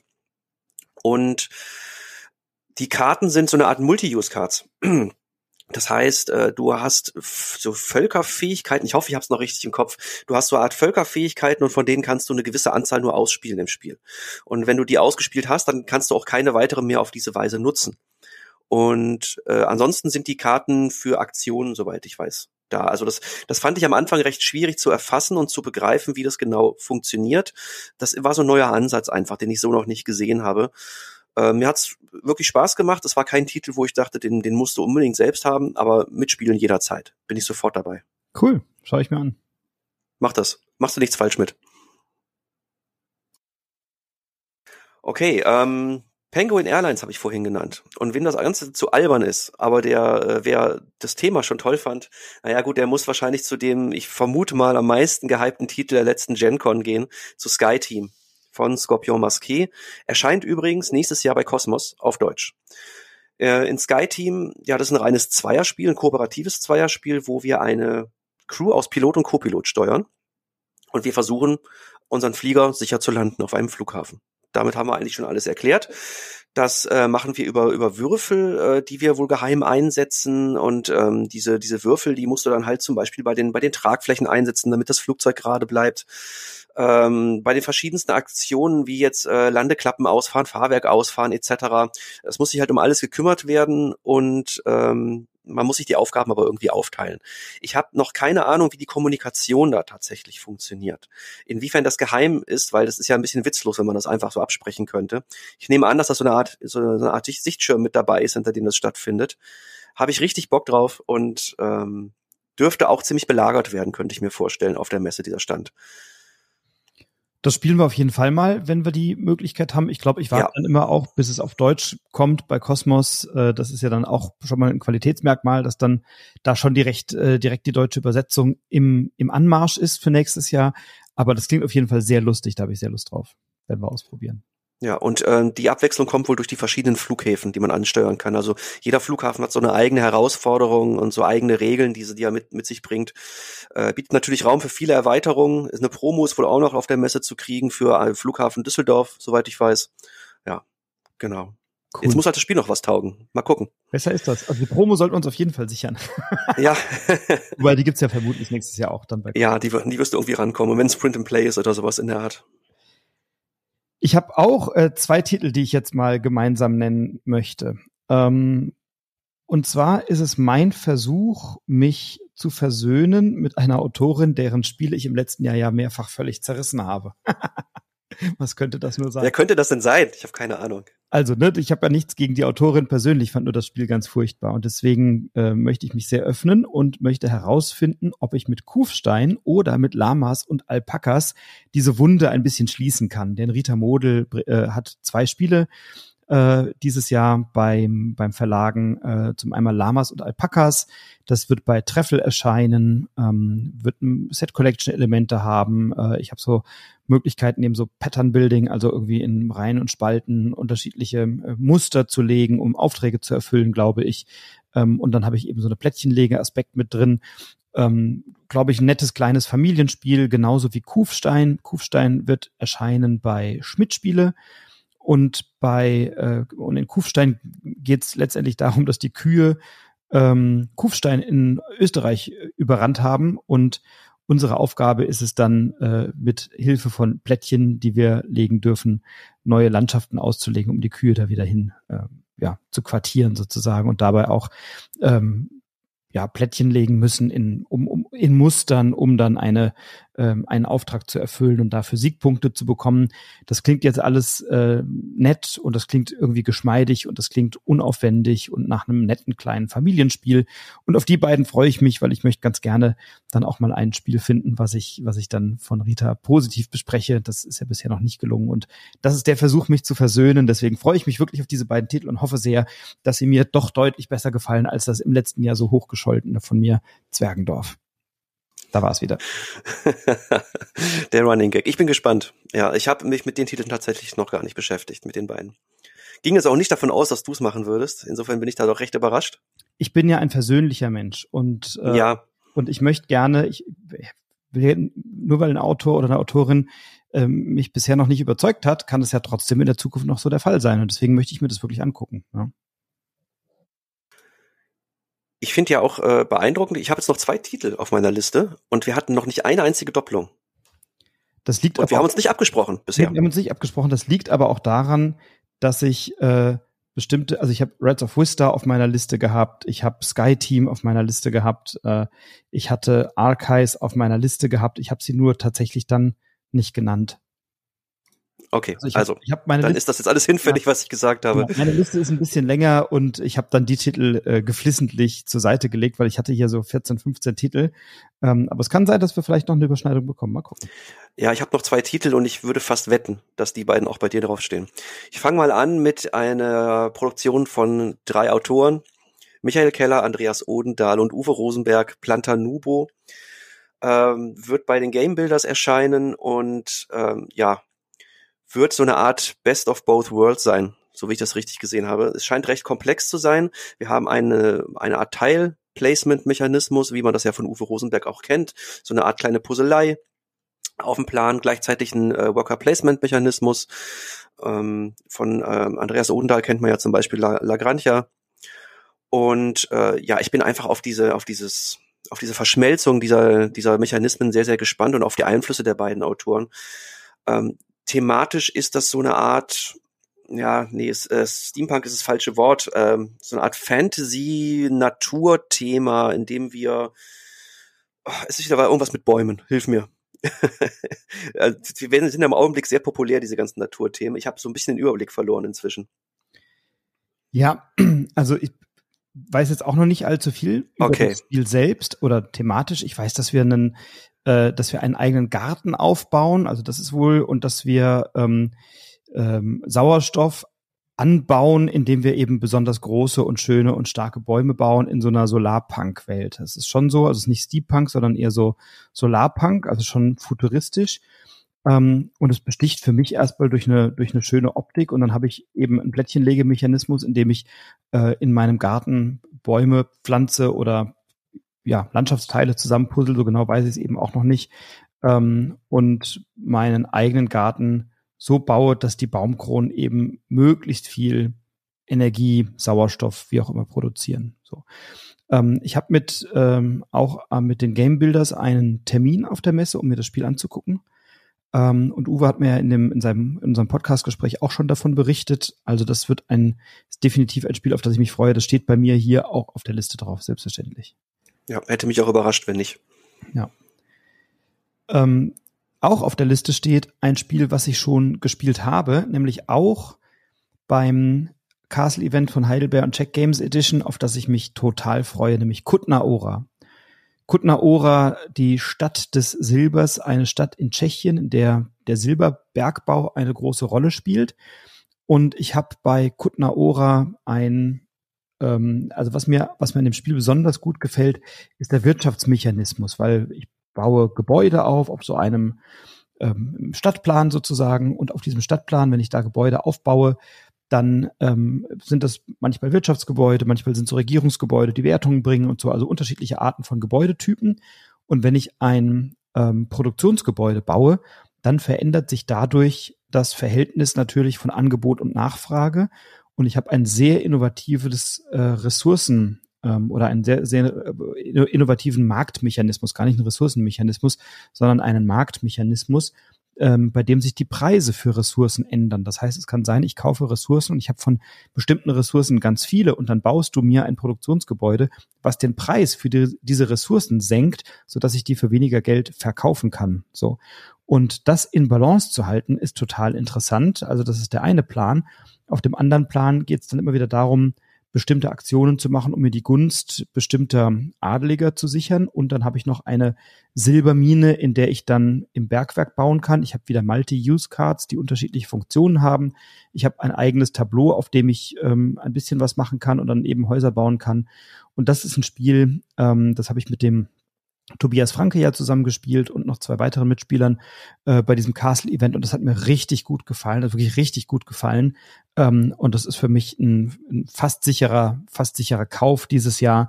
Äh, Kutnaora, die Stadt des Silbers, ähm, ist auch ganz toll gestaltet, also gefällt mir richtig gut und hat mir in dieser Partie auch eine Menge Spaß gemacht. Also ähm, ja, da freue ich mich sehr drauf. Ja, ich hatte es auch auf meiner erweiterten Liste drauf, aber nicht auf meiner endgültigen, weil ich schon mir sicher war, dass du es auf jeden Fall auch nennen wirst. Aber sag mal, ist das nicht ein absolut sensationelles Cover? Ich, ich finde das so großartig. Also das ist ein absolut sensationelles Cover. Ich mag das, wenn Cover so reduziert sind und dann aber gleichzeitig so so mächtig sind. Also das ist ja wirklich Richtig, nur ja. eine Silbermünze vorne drauf. Mehr ist es ja gar nicht. Und die ist unheimlich verheißungsvoll, weil ich weiß auch, dieses Silber, diese Silbermünze wird nur produziert, wenn man in diesem Spiel erfolgreich ist, wenn man die Silbermine ausbaut und so. Also ich finde es wirklich ganz gelungen und auch die Grafik des Spiels selber, die ist einigermaßen reduziert. Also da erwarte ich jetzt, da brauchen wir jetzt gar nicht viel zu erwarten. Ich habe damals auch nur einen Prototypen gespielt. Also der war schon weitestgehend fertig produziert, aber noch ein bisschen zusammengeklebt und jetzt natürlich nicht alle Teile produziert.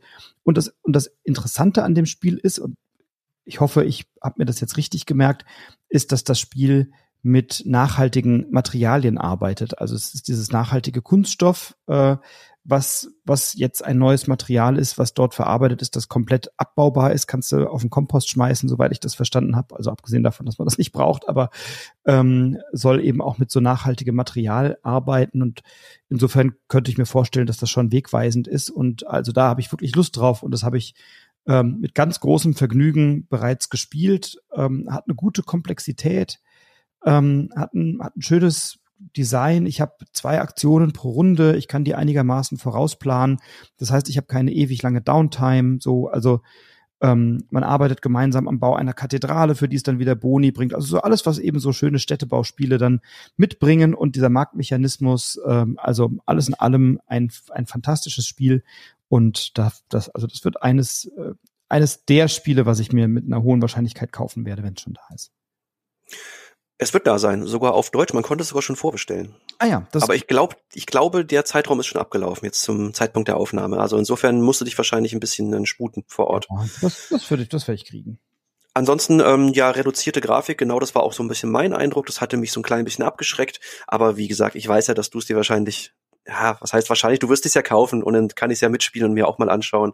Ich habe auch richtig Lust drauf, bin sehr gespannt. Die äh, Tschechen, also gerade jetzt äh, CGE, die haben ja wirklich ab und zu mal so richtige Perlen rausgehauen von relativ unbekannten Autoren. Äh, seit äh, Chwada Fratil irgendwie nichts mehr macht, so gefühlt zumindest. Ja, das war ja so vorher so der Haus- und Hofautor bei denen, äh, der ja auch jedes Jahr mehr oder weniger einen Knaller rausgebracht hat. Und jetzt graben die da irgendwelche Autoren aus, wo ich echt nur sagen kann, Hut ab, das ist wirklich klasse. Was hast du noch mitgebracht als deinen ja letzten ja. Äh, Titel? Kann ja nur eins sein. Ähm, zumindest wenn man mal öfter zugehört hat, was ich so erzähle und wer so in den letzten Jahren eigentlich so der Autor war, der mich so am meisten überzeugt hat mit seinen Spielen, mit seinen großen Krachern. Es geht natürlich um Wladimir Suri, wo wir gerade schon bei den Tschechen sind und ähm, um Evacuation bei Delicious Games. Ja, das äh, thematisch ähm, ist das schon mal alleine so eine innovative, tolle Idee. Man beginnt auf einem Planeten mit seiner kompletten Infrastruktur und einem ja funktionierende, einer, funktionierenden Engine. Und unsere Aufgabe ist es, diese komplette Engine von einem Planeten zum anderen zu bringen. Der, der äh, Planet steht kurz vorm Kollaps. Ich glaube, die Sonne explodiert oder so. Und wir haben eine Art Ausweichplanet, wo wir hin wollen mit unseren ganzen Sachen. Und wir möchten halt diese Engine und diese ganzen Bestandteile dieser Engine da rüber äh, transportieren mittels unseren Raumschiffen. Und dafür haben wir vier Runden Zeit. Das heißt, wir, wir zerstören was äh, Funktionierendes und wollen es dann wieder aufbauen und müssen halt die Teile, die noch übrig sind und die noch da sind, eben möglichst effizient ausnutzen in ihrer Produktion. Und das ist ein Ansatz, den habe ich so noch nie gesehen. Und ich hoffe, dass der auch gut funktioniert tatsächlich, dass es nicht zu, zu destruktiv sich anfühlt, ja, weil man ja im Endeffekt dann doch wahrscheinlich immer weniger dann bekommt eine Zeit lang, solange wir im Abbau sind dieser einzelnen Bestandteile. Ja, und ähm, ich habe auch die Regel schon mal so ein bisschen quer gelesen. Äh, das könnte genau wieder sowas sein, was mich halt anspricht. Das ist recht komplex, ähm, eine Komplexität von, ich glaube, so knapp 3,5 momentan bei Boardgame Geek. Und ähm, ich hoffe auch, dass sie so ein bisschen die ja, ich nenne es jetzt mal die Probleme mit den Spielerzahlen hier auch gut gelöst haben. Ich finde, das war immer so eine, ähm, ja, so eine Eigenart von den Wladimir Suchi-Spielen, dass die nur mit bestimmten Spielerzahlen richtig perfekt funktioniert haben und mit anderen so lala. Ähm, und ich hoffe, dass das hier ein bisschen anders sein wird. Ja, steht natürlich auch auf meiner Liste ähm, und nenne ich jetzt nicht, weil du es gerade genannt hast, aber äh, das ist natürlich ein Spiel, auf das wir, auf das wir ein Auge werfen müssen äh, und das wir uns definitiv äh, anschauen werden. Also da freue ich mich tatsächlich auch sehr drauf und äh, ist ein Pflichtkauf. Ich glaube nicht, dass wir es beide brauchen, ähm, aber das nee mit Sicherheit nicht. Und sicherlich beide mal anschauen, ja. aber ist ein heißer Kandidat auch für einen Blindkauf tatsächlich bei mir. Ja, sehr gut. Dann übernimm du das doch. gleich die anderen Titel. Ähm, ich habe noch ein Spiel dabei, was, glaube ich, auch niemand auf seiner Liste hat und ich weiß noch nicht so richtig, ähm, warum. Äh, das werde ich aber rausfinden, denn ich bin letztes Jahr schon, ich gucke ja immer gerne mal in dieser Kickstarter-Ecke vorbei, was die da so aufbauen und was da alles so rumsteht. Und ein Spiel, was mir letztes Jahr schon ins Auge gefallen ist, ob seiner Optik, ist eines, was dieses Jahr dann auf Englisch da sein wird, und zwar von Thomas Nielsen und Kai Stark. Bei Arcona Games wird es erscheinen, nämlich Pest.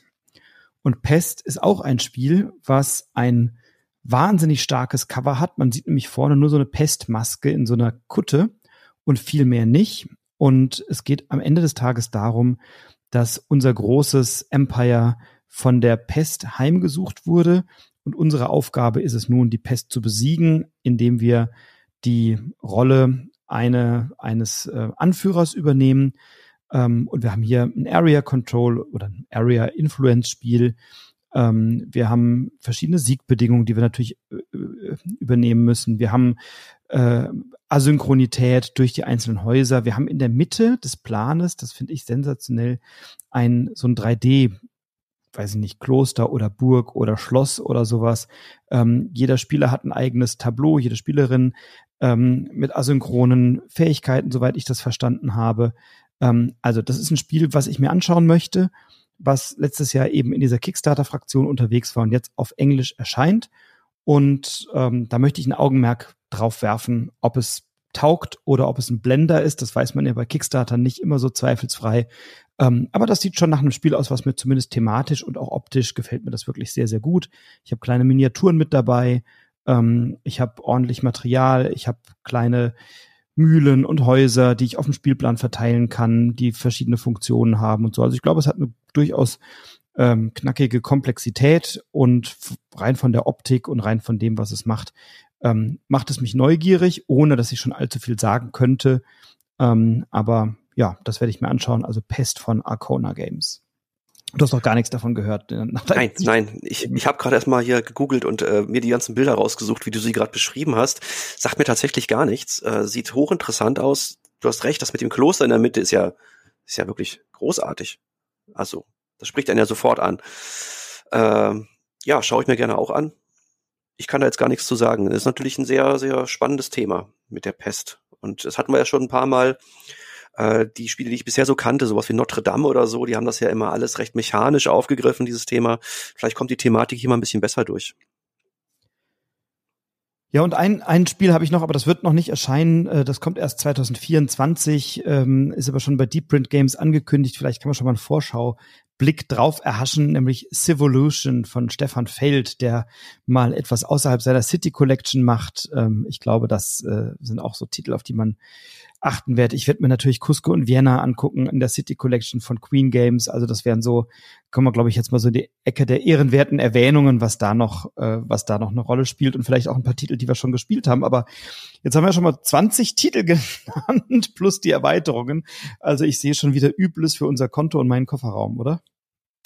Äh, ja, aber ich meine, ja, es bleibt halt nicht aus. Also am Ende werden es wahrscheinlich sowieso deutlich weniger Titel, alleine schon natürlich, weil auch das Budget nicht mehr hergibt. Ähm, oder weil natürlich einfach wir die anspielen und merken, das ist dann doch nicht so, so dolle, was wir da jetzt irgendwie uns angeguckt haben. Man, man fährt auch nicht nach Essen, um Platz und Geld zu sparen, oder? Nee, das sicherlich nicht. Aber ja, ähm, man muss die Sachen ja auch irgendwie dann zu Hause rechtfertigen, wenn man dann mit einem riesen Koffer voll mit Spielen nach Hause kommt. Aber ich meine, wir kaufen das ja alles zusammen. Wir können ja immer sagen, der andere hat sich eigentlich gekauft und ich bewahre es nur gerade auf und gebe es ihm demnächst. Genau, das war, dann tauschen wir einfach genau ja. gleich große Spielkartons hin und her. Es ändert netto nichts, aber emotional zu Hause eine Menge. Ich würde übrigens noch eine Sache ganz kurz ergänzen, weil du gerade das mhm. Stichwort Stefan Feld gesagt hast. Wir hatten vorhin noch Erweiterungen, über die wir gesprochen haben und haben eigentlich eine ganz, ganz wichtige vergessen. Gut, oh Gott, wie peinlich, natürlich. Ja, die Marrakesch-Erweiterung. Ja. Die. Die müssen wir noch nennen. Ähm, die konnte man bei Kickstarter ja backen und kann sie dann auch als äh, Bäcker auch direkt abholen.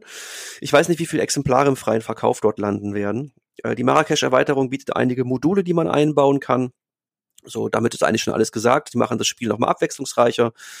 Äh, bieten mehr Stellschrauben und äh, ja, Marrakesch muss man, glaube ich, nicht viel zu sagen. Gerade hier auf dem Kanal schon oft drüber gesprochen worden, vor allen Dingen von deiner Seite. Ich finde es auch gigantisch. Und ich habe es natürlich auch unterstützt und ich glaube ja, du auch. Absolut. Also ich werde es mir äh, direkt am Stand abholen. Das ist da reserviert, äh, ist bereits bezahlt. Ich kann es ab, einfach abholen und bekomme äh, es dann ausgehändigt und dann können wir können wir es direkt können wir es auch direkt spielen. Gut, dann müssten wir Ja, dann haben wir zwei Erweiterungen, aber kein Grundspiel. Das wird super. ja, aber das wird das wird glaube ich eine schöne Geschichte. Ja. Ja, Mensch, lange Liste und wir haben ja, wir können die aber noch ein bisschen erweitern. Also wenn jetzt als Hörerin oder Hörer du denkst, was, das war schon alles auf der Messe? Nein, bei weitem nicht, denn wir haben einige Titel, die wir ja auch schon vorbestellt haben oder die schon da sind oder die wir sogar schon gespielt haben, aber eben noch nicht oft genug, um sie schon rezensieren zu können, wo wir vielleicht nur einen Ersteindruck haben oder so, von denen wir aber jetzt schon sagen können, dass die sich durchaus lohnen und dass die durchaus interessant sind. Ähm, ja, wollen wir ein paar ehrenwerte Erwähnungen, äh, Nennungen erst erwähnen und dann nochmal über diese Titel sprechen? Ja, gerne, gerne. Also gespielt habe ich zum Beispiel schon Fit to Print von AEG. Eine Art Galaxy Trucker für Familien würde ich es mal nennen. Wir ähm, müssen eine, eine, eine Zeitung mit Artikeln füllen und zwar möglichst lückenlos. Also es ist eine Art Echtzeitgepuzzle und ähm, in, in dieser äh, Echtzeit, also in, in diesen vier Minuten, die da laufen, müssen wir diese Puzzleteile, also diese Artikel aus einem Pool in der Mitte heraussuchen, müssen sie sammeln und dann irgendwann mit dem Layout beginnen. Das heißt, wir nehmen unsere Artikel und puzzeln die auf dieser Zeitungsseite ein. Wie gesagt, möglichst lückenlos mit gewissen Regeln. Also zum Beispiel dürfen Fotos nicht neben Fotos sein. Ähm, gewisse Artikel dürfen auch nicht nebeneinander sein und ähm, Genau, und das machen wir drei Runden lang und ja, wer dann die meisten Punkte erzielt hat, hat, hat gewonnen. Äh, hat mir schon mal sehr gut gefallen. Äh, so als flockiges, schnelles Familienspiel, gehobenes Familienspiel würde ich es mal nennen. Und äh, könnte mir vorstellen, dass das ein richtiger Überraschungshit wird auf der Messe. Ja, ich habe jetzt schon gespielt den neuen Echos-Fall Draculas Erbe. Den hast du jetzt gestern auch gespielt. Ist auch eine Neuheit bei Ravensburger in der Echos-Reihe. Die liebe ich ja sehr. Das ist jetzt auch kein Spiel, was ich jetzt noch dreimal spielen werde, weil die Echos-Fälle spielst du halt einmal und dann ist gut. Ähm, aber der hat mir wieder große Freude gemacht und das ist sicherlich einer der Titel. Wenn man die Echos-Reihe mag, dann ist es ein toller Vertreter dieser Reihe. Ich hatte ja den letzten Fall Mord of X einigermaßen stark kritisiert. Den wiederum finde ich grandios, toll, atmosphärisch und ist auch ein schöner Einstiegsfall, wenn man die Echos-Reihe noch nicht kennt, weil er nicht allzu schwierig ist in meiner Auge, in, in meiner Auge, in meinen Augen, aber eben eine tolle Atmosphäre bietet. Ja, kann ich unterstreichen, wenn man Echos mag. Der hält locker mit mit den anderen. Äh, Bamboo von Devir Games habe ich gespielt und besitze ich auch. Ähm, das ist ein ja, eine Art Puzzle, ein, ein, eigentlich ist es ein abstraktes Puzzlespiel. Ähm, ich lasse jetzt die, die Thematik mal völlig außen vor. Also es geht so äh, darum, dass wir halt so Bambusbauern sind und diese Bambusstäbchen, da sind die Aktionen drauf abgebildet. Und wir haben dann über so eine Art Einsatzmechanismus können wir bestimmte Aktionen triggern und versuchen unser Heim auszubauen mit bestimmten äh, ja, ich nenne es jetzt mal Möbelstücke, obwohl das es eigentlich auch nicht richtig trifft. Also bestimmte Plättchen, die wir auf so einem Raster anordnen. Gleichzeitig sammeln wir Aufträge, wo, mit denen wir bestimmte Muster halt belohnen mit Punkten. Ja, haben wir auch schon zusammengespielt. Ähm, hat mir gut gefallen. Ist jetzt kein absoluter Knaller. Würde ich halt ab und zu mal rausholen und ist überraschend ähm, ja, über, überraschend anspruchsvoll, finde ich, ähm, in seiner Komplexität. Da habe ich gar nicht mit gerechnet. Ja, also sowohl, sowohl Fit to Print als auch Bamboo haben wir ja letzte Woche zusammen gespielt, haben mir beide extrem viel Spaß gemacht, extrem gut gefallen. Äh, also es sind zwei, zwei Titel, die man durchaus auf dem Schirm haben kann äh, und die echt Spaß machen, keine Frage. Ähm, dann haben wir beide schon angefangen, Aeons End Legacy zu spielen. Ist auch eine Neuheit, die jetzt relativ frisch auf den Markt gekommen ist von Frosted Games. Ähm, wir beide mögen ja Eons End sehr gerne und haben uns jetzt gemeinsam an die Kampagne gewagt, sind jetzt im vierten Kapitel mal krachend gescheitert. Das dürfen wir also nochmal versuchen. Ähm, auch einer der Titel, die, glaube ich, auf der Messe mit einer hohen, mit hohen Vorschusslorbeeren erwartet werden. Ähm, eine genauere Rezension folgt noch, aber es ist durchaus ein Titel, mit dem man nichts falsch macht, wenn man Eons End mag, oder? Das können wir soweit schon mal vorwegnehmen. Ja, richtig. So würde ich es auch sagen. Es ist also wirklich auch eher zum Einstieg fast schon geeignet. Also wenn man Aeons End Veteran ist, muss man sich gut überlegen, ob sich das lohnt tatsächlich. Aber so zum Einstieg ist das eine tolle Sache. Ähm, können wir die Wölfe von Skellig noch dazu ziehen zu den Neuheiten? Im Grunde ja schon, oder? Ja, war letztes Jahr die englische, also war, war ja letztes Jahr der Hype-Titel in Englisch äh, mhm. auf der Messe, ist jetzt unterwegs äh, im Laufe des Jahres bei Skellig erschienen und wird jetzt dort, nehme ich an, in Deutsch auch gut verfügbar sein. Ja, genau. Haben wir auch schon gespielt. Ich jetzt schon sicher vier, fünf Mal insgesamt.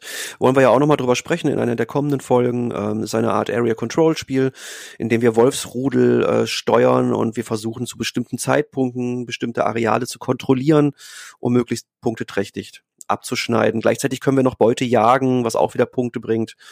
Ähm, Kennerspiel, da würde ich es einordnen. Genau. Und äh, hat mir, hat mir Spaß gemacht. Ja, äh, mir auch tatsächlich. Also ähm, über das über das Spiel wird noch zu sprechen sein.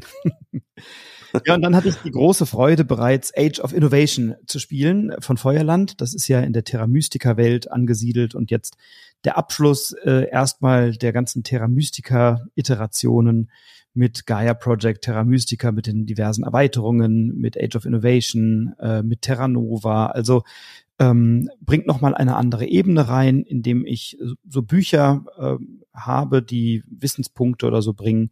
Ähm, die Kultleisten sind jetzt, haben ein bisschen eine andere Funktion. Ich kann wieder Bücher gewinnen, ich kann darüber neue Aktionen triggern, also ähm, Erfindungen kann ich machen ich bin jetzt noch nicht an einem Punkt, wo ich es differenziert rezensieren kann, weil ich habe es tatsächlich erst einmal gespielt vor ein paar Wochen.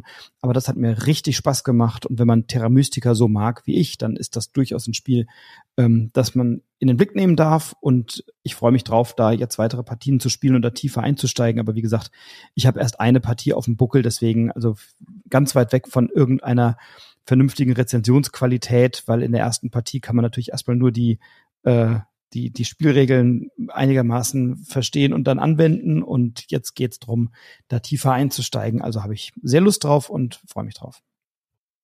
Ja, ich habe es noch nicht gespielt, ähm, wäre aber sofort dabei. Ich bin großer Terra Mystica-Fan und bin gespannt, was da noch an Neuerungen dann drinsteckt tatsächlich.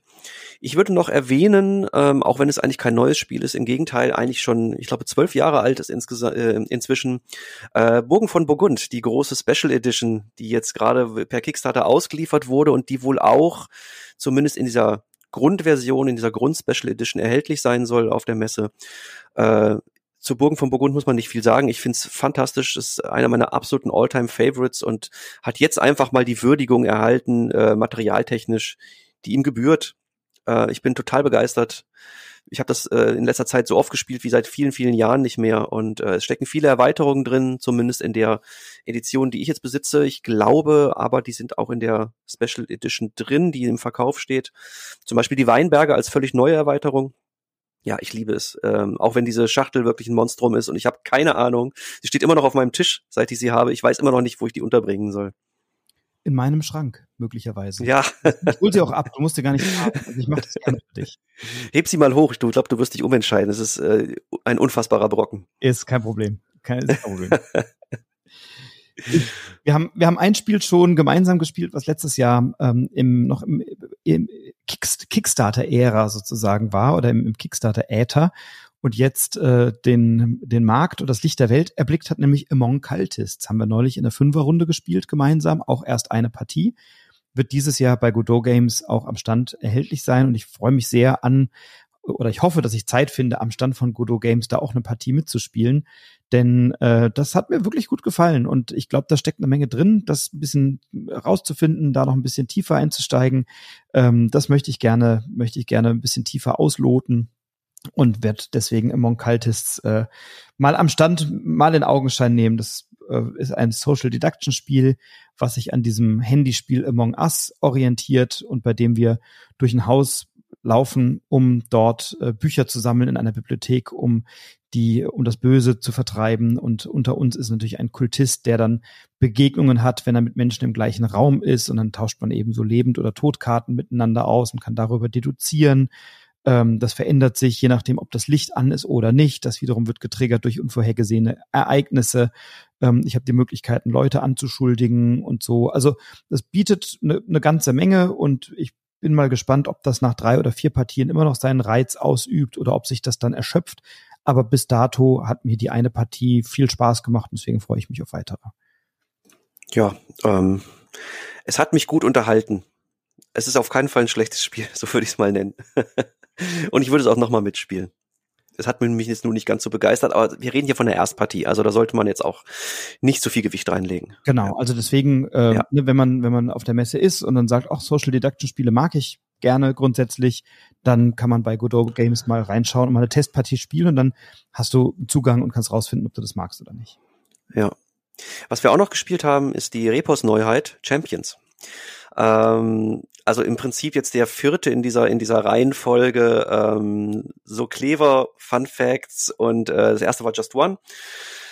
Äh, ja, wir denken uns fiktive Charaktere aus, die in einem, einer Art Turnierbaum gegeneinander antreten. Ähm, wir ziehen dafür Karten und müssen dann ähm, abschätzen, welcher dieser Charaktere, also das, das kann fiktive sein, wie jetzt zum Beispiel Hulk, das kann aber auch äh, Olaf Scholz sein als reale Person, ähm, wer da besser abschneidet. Also das sind die unterschiedlichsten Sachen. Zum Beispiel steht auf so einer Karte drauf, wer kann besser Skateboard fahren, glaube ich, oder sowas in der Art. Und dann müssen die Spieler quasi abschätzen, ja, wer, wer könnte das denn jetzt tatsächlich besser?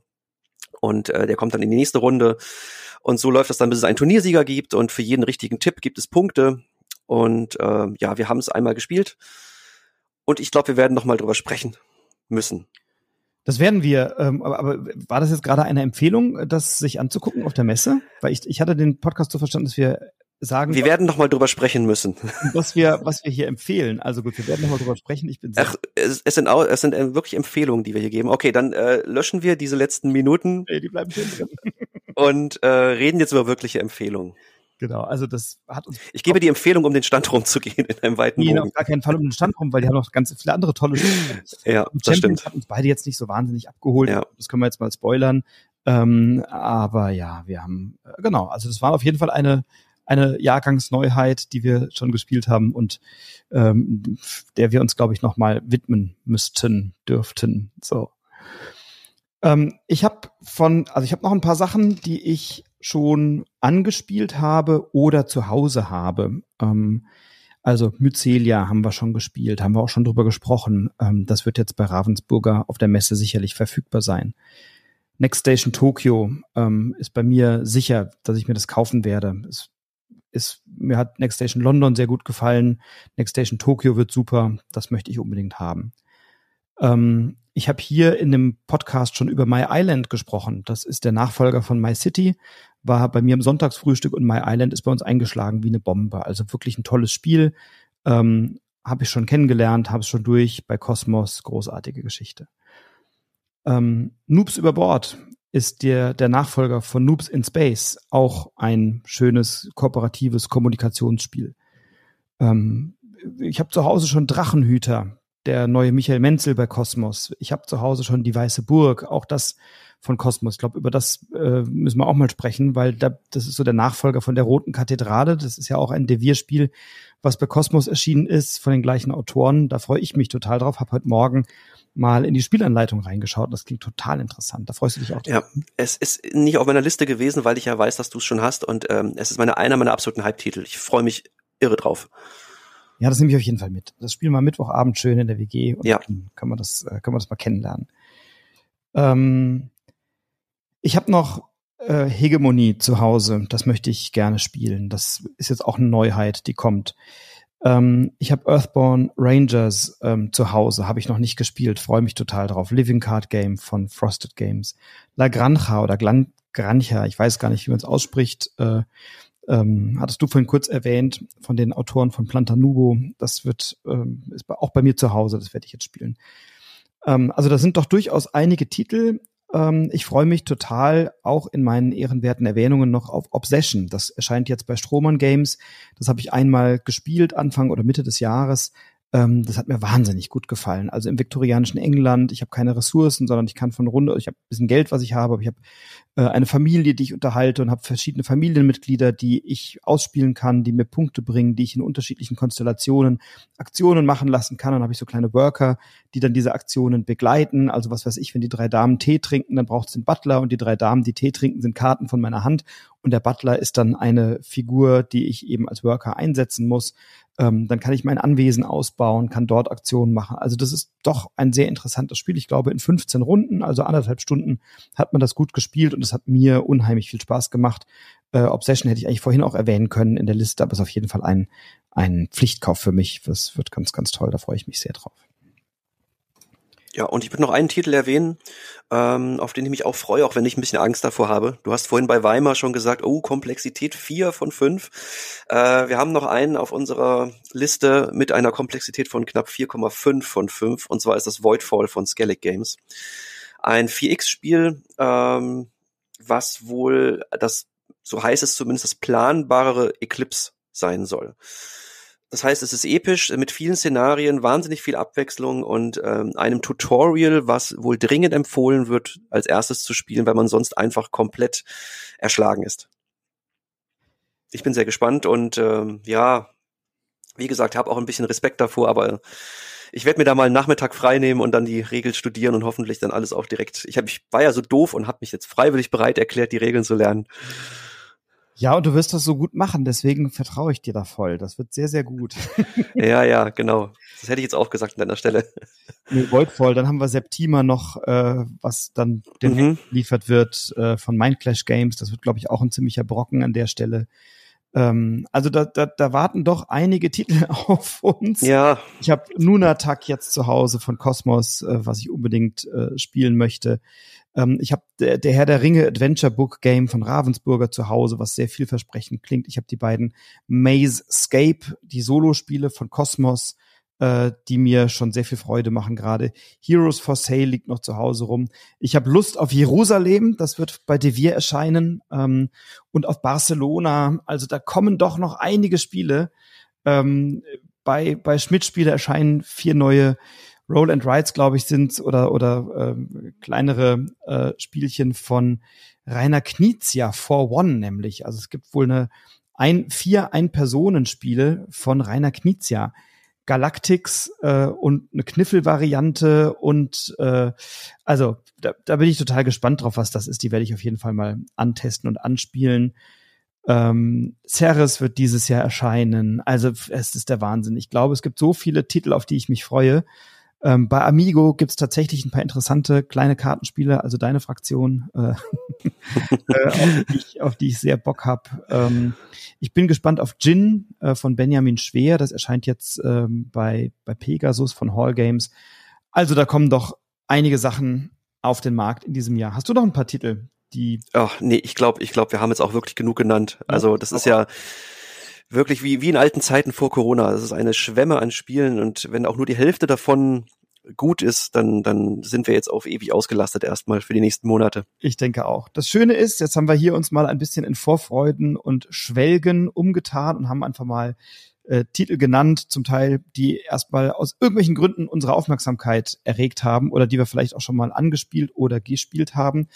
Ähm, und über diese und viele andere Titel werden wir auch sprechen in einer unserer nächsten frisch gezockt Folgen. Da werden wir unter anderem über Eons and Legacy ein bisschen ausführlicher sprechen. Das können wir schon mal ankündigen, haben wir schon beschlossen. Wir können äh, über die Wölfe werden wir ein bisschen aus, äh, ähm, ausführlicher sprechen. Wir haben Champions, hast du gerade erwähnt. Also ich glaube, da können sich unsere Hörerinnen und Hörer auf einiges freuen. Und wir werden auch das Equipment dabei haben und werden dann auch im Rahmen der Messe, also wir werden Mittwochabend ein bisschen podcasten, wenn wir dann mit allem durch sind, mit der Neuheitenschau und ähm, mit den ersten Terminen. Wir sind noch beim Amigo Spielercafé. Ähm, es wird ein neues, neues Trading Card Game kommen, Equinox, das werden wir uns angucken. Ähm, also wir haben doch einiges vor im Rahmen der Messe und werden sehr ausführlich berichten über das, was da passiert. Diese Folge wird jetzt erscheinen äh, am Dienstag, das heißt die Möglichkeit am Feiertag mal reinzuhören und dann am Mittwochabend werden wir dann eine gemeinsame Folge machen mit unserem ersten Eindruck. Dann werden wir sprechen über den Deutschen Spielepreis, da werden wir bei der Pressekonferenz sein beim Deutschen Spielepreis. Ist ja noch offen, äh, wer gewinnt. Die haben ja dieses Jahr die äh, ja die Bekanntgabe so gestaltet, dass sie die Top Ten kommuniziert haben und drei Spiele offen gelassen haben, die in alphabetischer Reihenfolge genannt werden, von denen eins den deutschen Spielepreis gewinnt. Das werden entweder sein Dorfromantik, also das amtierende Spiel des Jahres, Heat, Pedal to the Metal, das ist ja dein heimlicher. Unbedingt, ja. Also ich hoffe sehr, dass das, dass das gewinnt. Ja.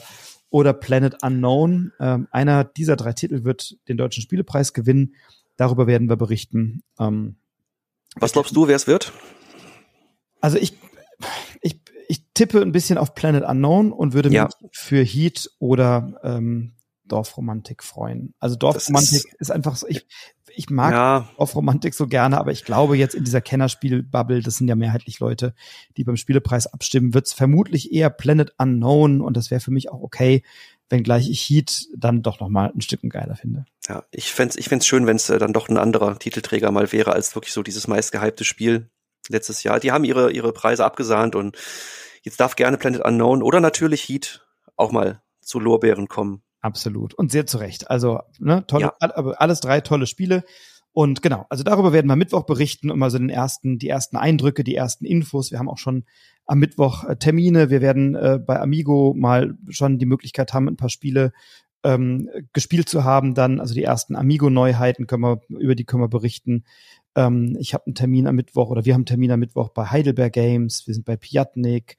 Äh, wir sind bei Frosted Games am Mittwoch. Also da haben wir schon mal so die ersten äh, Termine abgehakt und dann der Donnerstag, der steht dann doch im Zeichen von dem Kennenlernen einiger Spiele. Wir haben einen Termin bei DLP, bei Pegasus, bei Skellig Games. Also da haben wir doch vieles, vieles, vieles vor ähm, und werden ausführlich über all das im, im Rahmen der Messe berichten. Genau.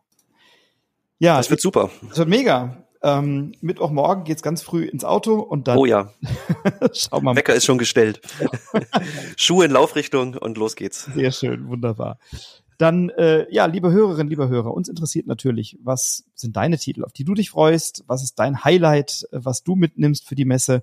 Welcher Titel darf in deinem Einkaufskörbchen auf keinen Fall fehlen? Welchen möchtest du unbedingt spielen? Schreib uns das gerne bei Instagram natürlich oder Broadcast-Brettspiel-Podcast, das bin ich, oder Dr. Doppeldotter, das ist dann der Stefan.